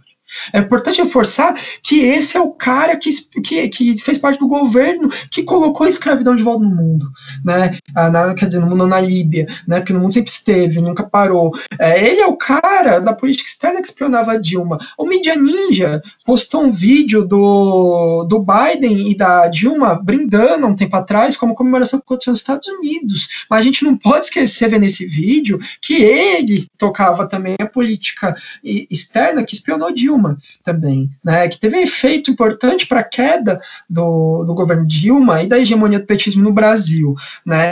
É, mesma coisa com Kamala Harris. A gente tem que ter a coragem de mediar esse processo. Falar que é uma vitória porque ela está lá é uma vitória do liberalismo. É uma vitória do liberalismo que é uma representatividade meramente liberal. E eu acho que a gente tem que fazer a mediação dessas duas figuras e contrapor mesmo. Não adianta também a posição é, que limita a crítica, né? É, a, a Kamala Harris é a primeira mulher negra descendente asiática a chegar nos Estados Unidos, é, não sei o que lá, é, ela é, é, é, ela vai acabar com a política imperialista? Não vai. Ela vai acabar com o encarceramento de massa da população negra? Não vai. É, mas, mas, não tem por que ficar falando. E tem por que ficar falando, porque as frações dos movimentos, frações dos movimentos sociais, figuras públicas importantes no Brasil entenderam como a vitória. É importante combater, combater isso. É importante combater isso. É, é importante combater que não é uma vitória lá, que não é a vitória de Joe Biden lá, que é a, a gente de saldo político que a gente tem que que, que, que conseguir agregar dessa situação é o fato de que a gente está tão derrotado, tão derrotado, que a derrota do Trump teve que passar pela, pela posse de outros dois senhores da guerra. Né? Acho que, acho que isso é ponto. E agora a gente tem que combater esses corações e mentes que se empolgaram e vão buscar replicar isso no Brasil. Eu concordo plenamente. Assim, com tudo. Exatamente com tudo. E, assim, só quero adicionar duas coisas. É, a primeira é que você comentou sobre a população brasileira não ligar para uma questão muito de democracia, porque ela está ligando muito mais se ela vai conseguir comer no dia seguinte. E isso me faz lembrar que é muito triste pensar que durante um tempo, o que, o que muita pessoa, o que muita gente ainda está pensando hoje em dia, que o auxílio emergencial é, é algo dado pelo Bolsonaro e esquece que isso, a ideia de um auxílio emergencial, a ideia de uma renda cidadã, é uma luta historicamente do Suplicy, por exemplo. E que a vitória de ter um auxílio emergencial de 600 reais no começo do ano da pandemia foi da oposição do Congresso ao Bolsonaro e ao Paulo Guedes que não queriam. Acho que isso é muito importante Sim. a gente relembrar. Sim. E é, agora. É difícil tá a gente pensar em política com. Aliás, é difícil a gente pensar que estamos despolitizados quando a gente vai no supermercado e o óleo tá oito reais, né? Que o uhum. arroz está uhum. quase 30 reais. É, alimentos básicos, né? Então é, é, é tenso isso. É triste. E eu acho que para poder completar a fala do Vinícius, é, é só falar que a gente precisa, e parafraseando um amigo nosso, Beto, que ele falou isso daí aqui nesse podcast mesmo, no episódio de Bilionários. A gente precisa radicalizar a discussão. E radicalizar é ir para a raiz, é ir para o centro do problema. Então, Sim. essa é a questão. A gente não pode ficar, como o Vinícius falou, é, achando que é uma vitória política que o Biden e a Kamala Harris conseguiram contra o Trump, justamente porque eles vão resolver o superficial e a raiz vai continuar existindo. A gente sabe muito bem, nós três aqui, que a raiz ela tá ligada com o liberalismo, com o capitalismo, com todo esse sistema que está sugando a vida das pessoas e sugando o nosso planeta. Acho que isso é, é o principal para se falar, né? Eu acho que é importante a gente falar também dessa ideia, como já falamos várias vezes nesse podcast, a ideia de democracia que é defendida, né? É uma democracia branca, uma democracia burguesa, uma democracia que o preto, o pobre, ali da periferia, não, não é igual para ele, entendeu? As oportunidades não são as mesmas, é, a, os acordos assinados no Congresso não chegam da mesma forma. Então, assim, até onde vai esse discurso da democracia? Né? Eu acho que tudo tem limites. E, aliás, eu acho que tudo, acho que a gente tem que é, pular esses limites, né? Porque as pessoas ficam colocando esse discurso de democracia como barreira para a gente não radicalizar, né? Exato. Exatamente. Exatamente. Essa, essa ideia de, de democracia como parâmetro civilizatório é, é, é, a ideia da Margaret Thatcher, né, do, sobre o capitalismo, né? Não existe alternativa. Uhum. É. Uhum. Ai, gente, complicado, mas é assim que é. terminamos este episódio. Só vamos para os, o Vinícius, só para você saber, você está participando de um quadro agora, tá? É. É, você vai responder três perguntinhas rápidas aqui. Quem você ressuscitaria? Tá. Uma, uma figura histórica que você ressuscitaria? Uma figura histórica que eu ressuscitaria, nossa, essa é difícil porque é o que não falta, né? É o que não falta. Sim. Uma, é, uma figura histórica que eu ressuscitaria, bicho, pro, pensando no momento histórico que a gente vive hoje. Eu, eu, olha, pensando no momento que a gente vive hoje, nesse momento, considerando como, como é, é, o papel que essa figura exerceu há poucos anos atrás, pensando que somos latino-americanos, o quanto precisamos da proliferação dessa política, do internacionalismo dessa política, que é a política bolivariana, eu ressuscitaria Hugo Chávez para combater o imperialismo, para reerguer a América Latina, para expulsar os nossos invasores. Muito bom. Muito e bom. quem daria uma porrada no Bolsonaro? Quem daria uma porrada no Bolsonaro? Sim, um, uma figura eu histórica eu que você acha que... Eu tenho certeza que... Ah, tá, entendi. A figura histórica que eu acho que daria uma porrada no Bolsonaro. Isso, isso, uma porrada bem dada. Uma figura histórica que daria uma porrada bem dada no Bolsonaro. Eu poderia falar qualquer pessoa do parlamento da Arábia Saudita, um vídeo muito engraçado na, na internet, que os caras estão discutindo no parlamento e do nada eles estão brigando de espada. Meu Deus! procurem, procurem, é muito engraçado, mas uma pessoa histórica que eu tenho certeza que daria um soco bem dado em, em Bolsonaro, essa pessoa sem dúvida é Lionel Brizola. Sem dúvida, Boa. Brizola daria o, o, soco com maior vontade na história desse país em Bolsonaro. Brizola é genuinamente brasileiro, anti-imperialista, anti-imperialista, é, ferrenho, já pegou em armas contra a, a um golpe militar. Ele daria um soco como ninguém no Bolsonaro. Eu, acho que você é a segunda pessoa, né? Fala Acho que você é a segunda pessoa que fala isso. É, e um crush histórico. Um crush histórico? Porra, aí você me pegou. É, isso é mais difícil. Um crush histórico. Olha, no, no momento que eu tô vivendo, como eu tô direcionando as minhas leituras, eu diria que atualmente é, a minha maior força de curso histórico é a Lélia Gonzalez. No momento tô completamente aprofundado, mas eu tenho um, um curso histórico, assim, uma curso histórico, assim, que é, é, inabalável, porque marca um dos momentos mais importantes da minha vida, marca a minha virada ao comunismo, marca a minha entrada na, na vida política, é, que é Olga Benário. Ela, para mim, porra, eu, assim, quando eu me mudar, quando eu tiver minha casa, você vai ter um quadro dela, porque ela marca um, tem um papel muito importante na minha vida, assim, de verdade mesmo. É, foi conhecendo a história da Olga que eu que eu pude abrir os, os olhos para o mundo, que eu aprendi, usando um termo como entre os comunistas, né? Foi vendo a história da Olga que eu aprendi a enxergar e a ler o mundo. Foi através da história dela. Muito bom. Profundo. Profundo Vinícius, né? deixa aí seus arrobas para as pessoas te seguirem, verem os seus vídeos maravilhosos lá no Instagram. É, faça seu jabá.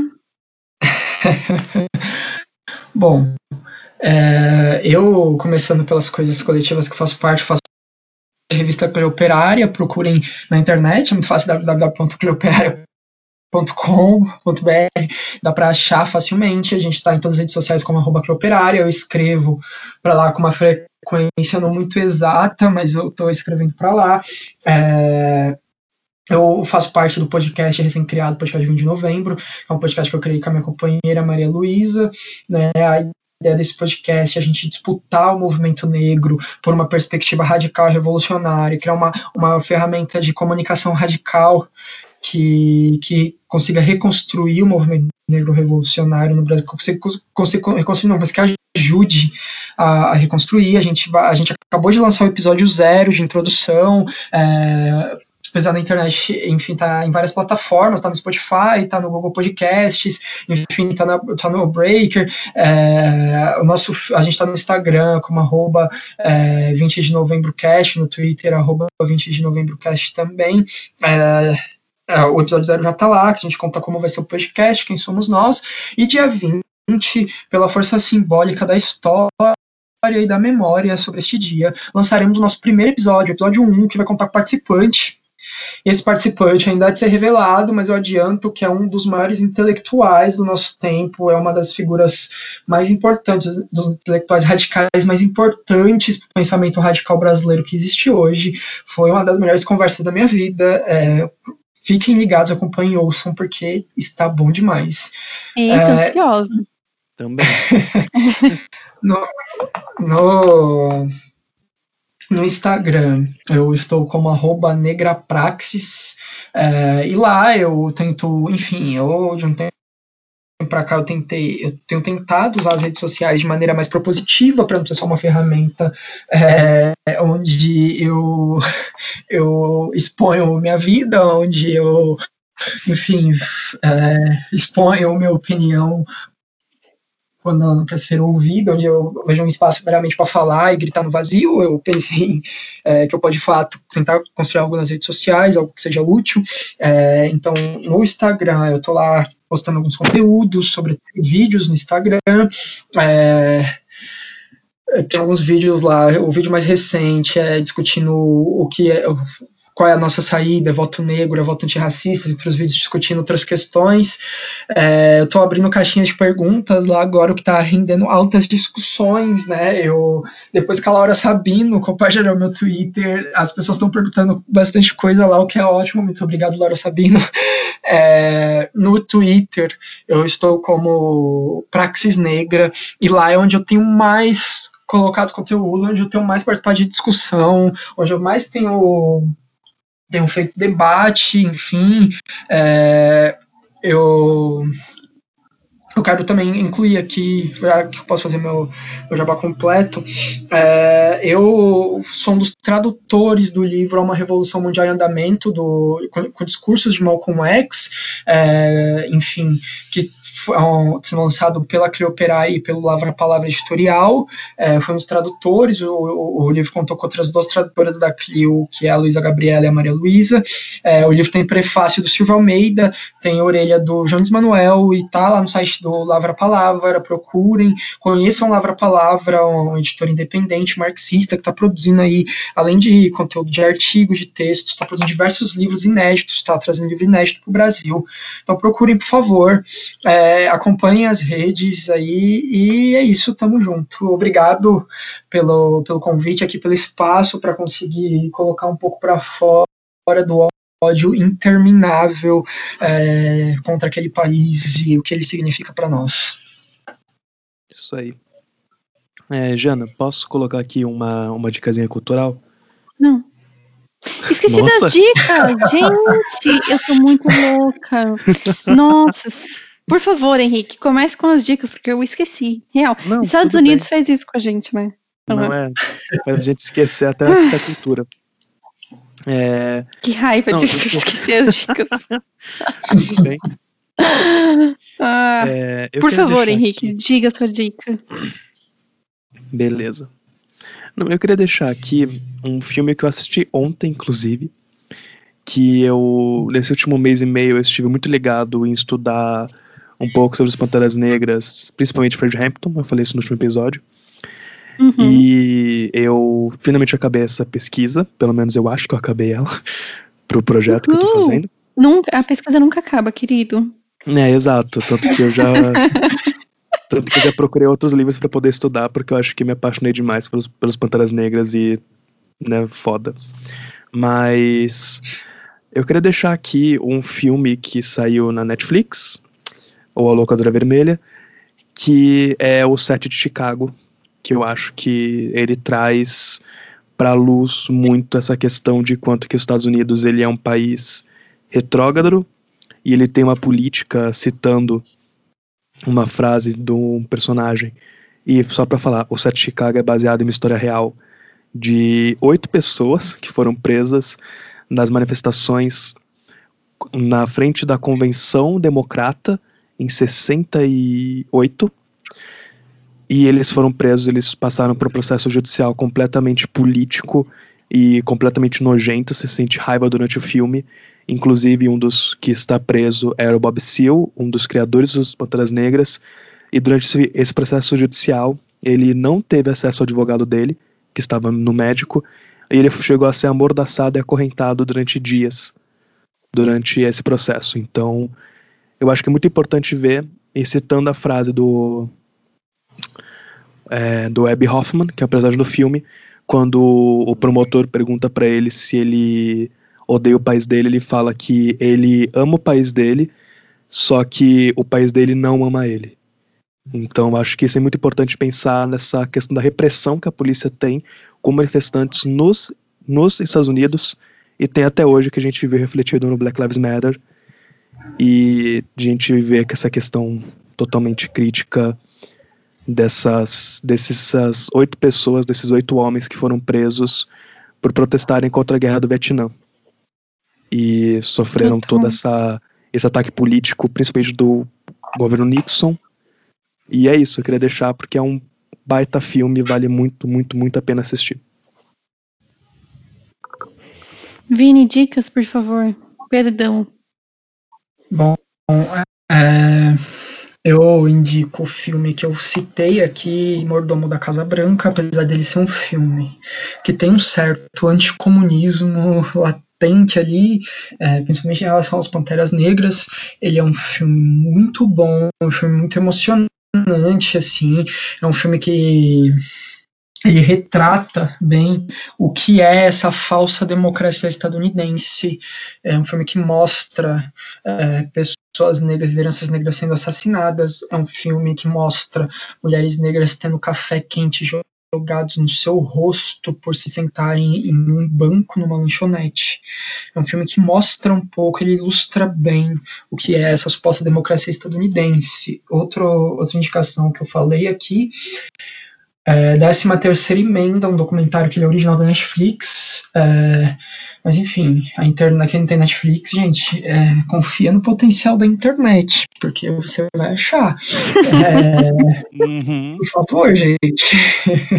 ah, é impressionante quando às vezes eu vejo uma geração um pouco mais nova, que ah, não, não, não tem na Netflix tal coisa, então não vou conseguir ver. Gente, a minha geração é a geração que sabe que pode assistir qualquer coisa.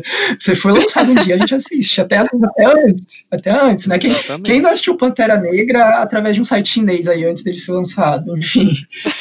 é, é, outra dica foi a 13 terceira emenda, que é um documentário que tem a presença da Angela Davis, é um documentário que tem a presença da Michelle Alexander, e que fala como funciona o sistema carcerário carcerário dos Estados Unidos, como ele é uma máquina de é, explorar e matar gente negra e latina, e o quanto é, a política é, de, de super encarceramento em massa cresceu nos Estados Unidos. Né? Na época, os números não eram esses, na época era mais de um milhão de pessoas presas nos Estados Unidos quando o documentário foi lançado. Hoje, e pouco tempo depois, os Estados Unidos têm mais de 2 milhões de pessoas presas, né? Inclusive, diga-se de passagem, uma pessoa que sempre foi uma entusiasta do sistema prisional dos Estados Unidos, do projeto de encarceramento em massa, é a atual vice-presidente Kamala Harris. Né, é, dentre outras coisas, enfim, aí, é, de proteger judicialmente o policial que cometeu assassinato de homens negros. Enfim, a gente tem aí é, um debate importante que esse documentário abre caminho para ser feito. Ou prender mulheres trans em prisões masculinas também.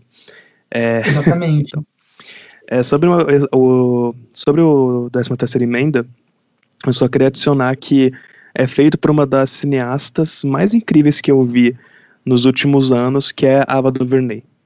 Ela é simplesmente incrível e eu acho que é muito importante a gente ressaltar de ver outras coisas dela também além do 13 terceira emenda, que tem essa vibe política junto. É, as minhas dicasinhas, eu peguei várias coisas aqui, porque Gente, eu, eu, eu vou confessar, eu sou dessa pessoa que não tem Netflix, eu não assisto, tá? Porque vocês perceberam, eu desliguei o computador no meio da gravação. Só isso. É, eu sou a pessoa que não sabe mexer com a tecnologia. Bom, e aí eu, fa eu sou dos Estados Unidos do rolê, porque eu faço roteiro num caderno, tá? Eu faço no, no, no celular só para mandar pro convidado e pro Henrique, só por isso, mas na hora da gravação, o meu roteiro tá aqui na minha frente escrito. Então, assim, eu esqueci de colocar no roteiro as dicas. E aí eu esqueci que existem dicas. Só isso. E aí, aqui, pega de surpresa, eu fui lembrando de várias coisas que acabam com os Estados Unidos. E todas são produções é, norte-americanas. É, então, vamos lá nessa política de encarceramento que a gente está falando, Orange the New Black é uma ótima série para ver tudo isso, sobre essa. Eles privatizaram várias, várias cadeias, então tipo assim, é lucrativo ter pessoas encarceradas, né? Empresas ganham com isso. E aí vocês falaram de pessoas trans, presas em cadeias masculinas, tem uma personagem trans na série e, enfim, essa série é muito boa, muito boa de verdade. É, Os Olhos que Condenam também é da Netflix e fala mal do Trump. É, Grey's Anatomy tá também tá falando... O, o Olhos que Condenam também é da Ava do Bernay. Ah, então, é perfeito. É muito boa. É muito boa mesmo essa série. É, Grey's Anatomy agora tá metendo pau no sistema de saúde dos Estados Unidos, a 16 temporada tá bem legal. É, e um pouco, indo um pouquinho mais para trás, assim, é, The Django Livre, né, como a gente estava falando um pouco de, da formação dos Estados Unidos e toda a escravidão aí, eu gosto bastante desse, desse filme, eu acho bem legal. Vocês têm algum problema com esse filme? Ah, eu, eu gosto, assim, eu acho. Ah, tá, é um, um filme. é, ele não é bem uma atração conceitual sobre a escravidão, mas não. é um entretenimento muito bom. É. Sim, eu, eu sim, preciso, sim. Eu preciso assistir eu ainda dele. que eu vi poucas vezes. Tipo, eu vi em, em, eu vi cortado, né? Vamos dizer assim. Mas eu, eu tenho alguns problemas com o Tarantino, apesar de gostar dele como Tarantino, diretor. Tarantino, sim. Uhum. Mas o Tarantino, ele mesmo tem algumas falas meio problemáticas e eu acho que ele é um pouquinho misógino no, nos filmes. Mas. Por isso que eu perguntei. É. Mas é, é, é, é o que o Vinícius falou, é um bom entretenimento. Entretenimento, sim. Eu gosto bastante desse filme, eu, eu confesso. É, ah, gente, sei lá, sempre eu dou essas dicas, né? Leio o Manifesto Comunista, né, para entender algumas coisas aqui que a gente fala. Uhum. E escutem o xadrez verbal, sempre também falo isso, porque eles estão retratando essa, essas políticas que estão sendo implementadas contra imigrantes latino-americanas, né? É, toda semana tem notícia péssima sobre isso, então é importante. Vinícius, muito obrigada pelo seu tempo por voltar aqui depois de ser famoso. É, Henrique, muito obrigada por fazer parte desse episódio. Eu que agradeço. E é isso, gente. Não adianta ficar muito feliz aí com a eleição do, do Biden. É isso que temos para hoje. É, espero que vocês Querem tenham falar mais alguma gostado. Coisa? Não, só falar é, que eu espero que os ouvintes tenham gostado e tenham aprendido alguma coisa nessa nossa conversa. Eu, eu, espero que tenha sido agregadora e que a raiva e o ódio não tenha é, nublado o, o, as coisas que eu queria passar aqui, as coisas que eu queria falar, espero que eu tenha me feito entender. E eu só queria comentar uma coisa, eu reforço a indicação do Olhos se Condenam e assistam pensando o quanto isso é a síntese do, da falsa polarização dos Estados Unidos, né? Porque o, os, os adolescentes que são presos, acusados, né, enfim, não vou dar spoiler, na verdade não seria bem spoiler, porque a, série é sobre uma história real, mas enfim, o, os adolescentes que são acusados, os adolescentes negros são acusados de um crime que eles não cometeram é, e são condenados, o Donald Trump fez campanha pública, gastou é, milhares de dólares uhum. para fazer campanha pública pela pena de morte deles, e eles foram encarcerados pela mesma política de encarceramento em massa apoiada por Biden e Kamala Harris. É, é perfeito para ver a síntese do nosso tempo. Uhum. Perfeito. E Sim. só que eu queria falar que Olhos que Condenam é uma série que me deixou fisicamente mal no primeiro episódio. Mal. Uhum, é, sim. Deixa fisicamente é muito, mal. muito complicada essa série. Uhum, uhum. Mas é muito boa. Então é Olha, é isso, e... galera. Pode falar, pode falar. Só, só, uma última coisa que eu lembrei agora, eu achei que vai ser muito agregador também. Eu juro que vai ser a última coisa. Assistam 12 anos de escravidão. Aquilo ali é formação histórica dos Estados Unidos. Sem, Ai, sim, sem nenhuma mediação, é demais. Uhum. E, e, e leia um livro que é escrito pelo próprio Solomon Northman, que é o, o a, a, pessoa que detém essa história trágica, né? É, que, enfim, ele escreveu, ele é um dos poucos escravizados que escreveu uma autobiografia que tem lançado no Brasil dos escravidão, e assistam o livro, o filme também, porque é, é fantástico. Muito bom. Esse filme é perfeito, gente. É, de sentar assim, não conseguir levantar depois que o filme acaba, né? De você ficar Sim. olhando pra televisão assim, sem saber como agir depois de assistir e aquilo. o livro, então, o livro, então, porque, tipo assim, o, o livro, ele mostra o quanto certas formas de violência foram completamente é, sintetizadas, foram completamente resumidas no filme. O livro, assim, te deixa. É, pô, é foda, é foda. É isso, galera. Como sempre terminamos triste, esse podcast serve como uma terapia para os convidados, né? Sim, é. colocar. E que este ódio e que essa. Não, agora é sério que eu vou falar, tá? e que este ódio e essa raiva que a gente sente não nos deixe triste, né? Que a gente tem que potencializar tudo isso na nossa radicalidade, né? Porque só dessa forma a gente vai conseguir fazer alguma coisinha, mesmo que seja mínima para a nossa geração. É isso, um beijo no coração de vocês. Ainda se proteja contra o corona, porque ele existe. É como arroz e feijão, ainda nós não estamos mais no ecotubro, mas como arroz e feijão, porque é importante. Bebam água, tá? Leiam livros e é isso. Sigam o Vinícius, sigam o Henrique nas redes sociais. Me sigam, né? Eu sempre, eu nunca coloco o meu arroba aqui. O meu arroba no Twitter é arroba Marjane 13 e no Instagram é Jana Rezende underline Ist. É, e o deste podcast que nos fala é vinte e poucos pode. É isso aí, muito obrigada, beijos até segunda-feira que vem. Falou, pessoal. Dando voz ao jovem com pitaco histórico.